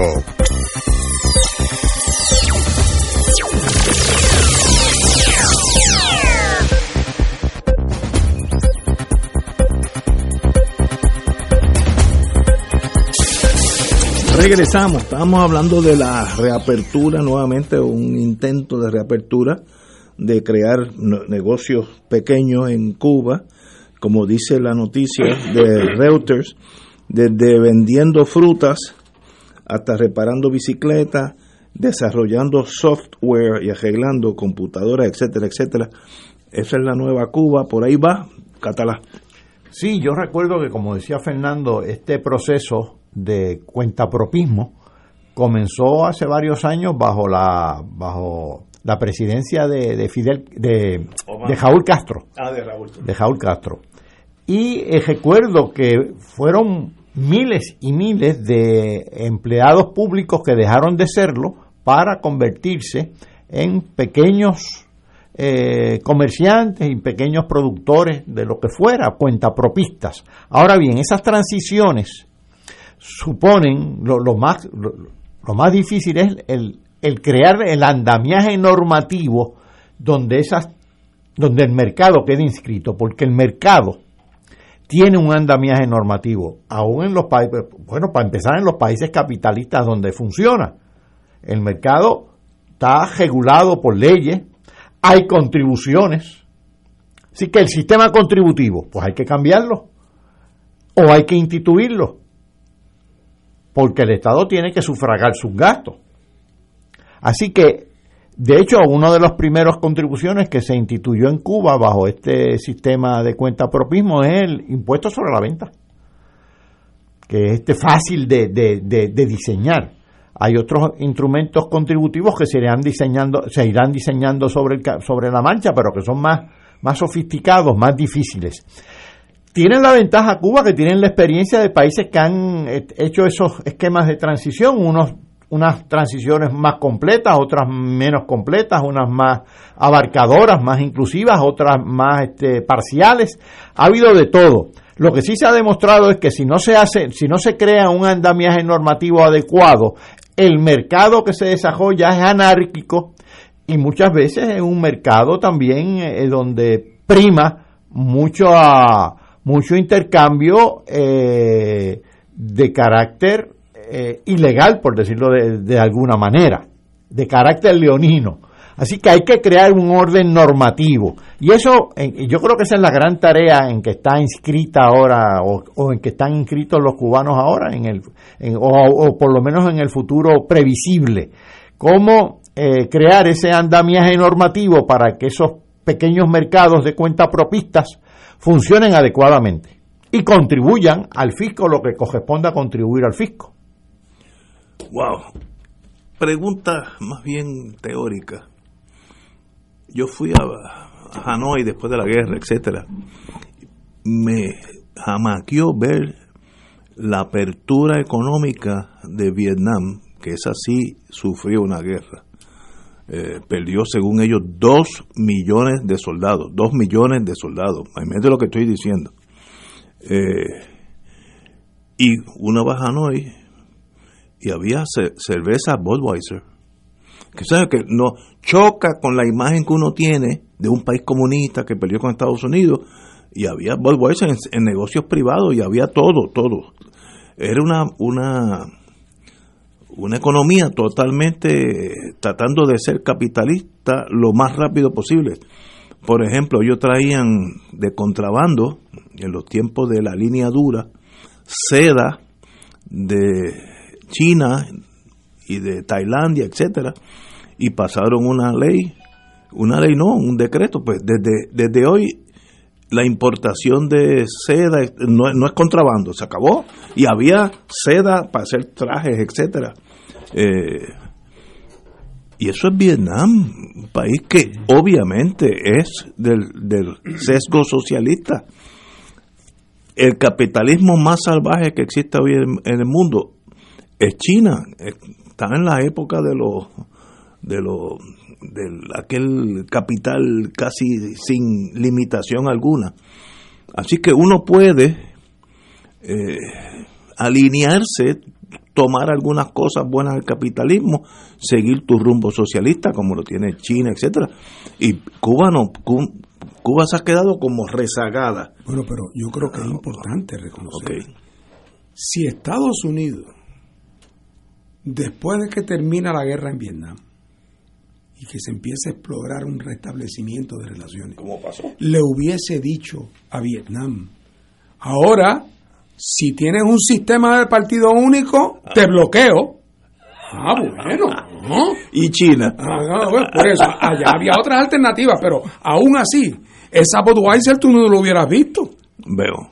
O sea que lo que pasa Es que una actitud. eh, lo de Cuba es una la distorsión en, en el desarrollo económico de Cuba está causada por un proceso de asfixie donde Estados Unidos Oye, y en un momento dado logró que todos los países de América, con la excepción de México, rompieran relaciones Sí, con correcto. Cuba. La OEA también. Rodeó a, a Cuba e intentó asfixiarla, por no decir que intentó matar a Fidel 20 veces. Eso también Así es que entonces, bueno, pues en una situación como esa, si tú quieres sobrevivir, pues ya tú no puedes ser, aunque quisiera.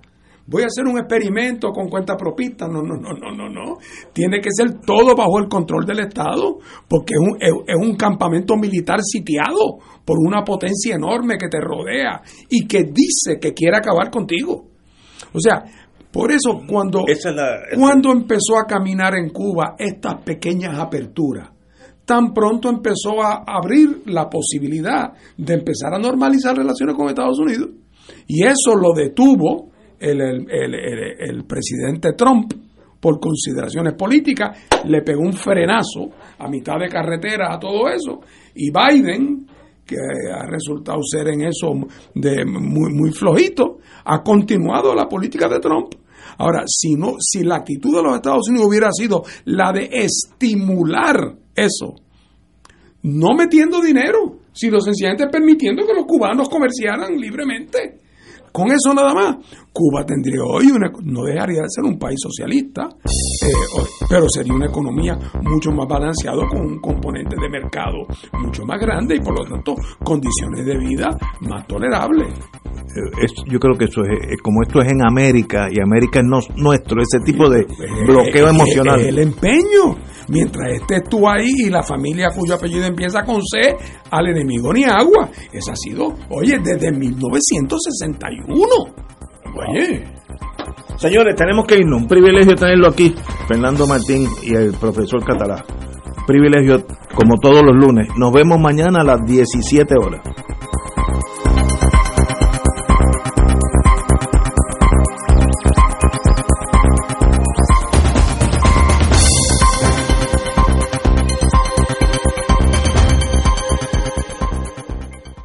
Esta emisora y sus anunciantes no se solidarizan necesariamente con las expresiones vertidas en el programa que acaban de escuchar.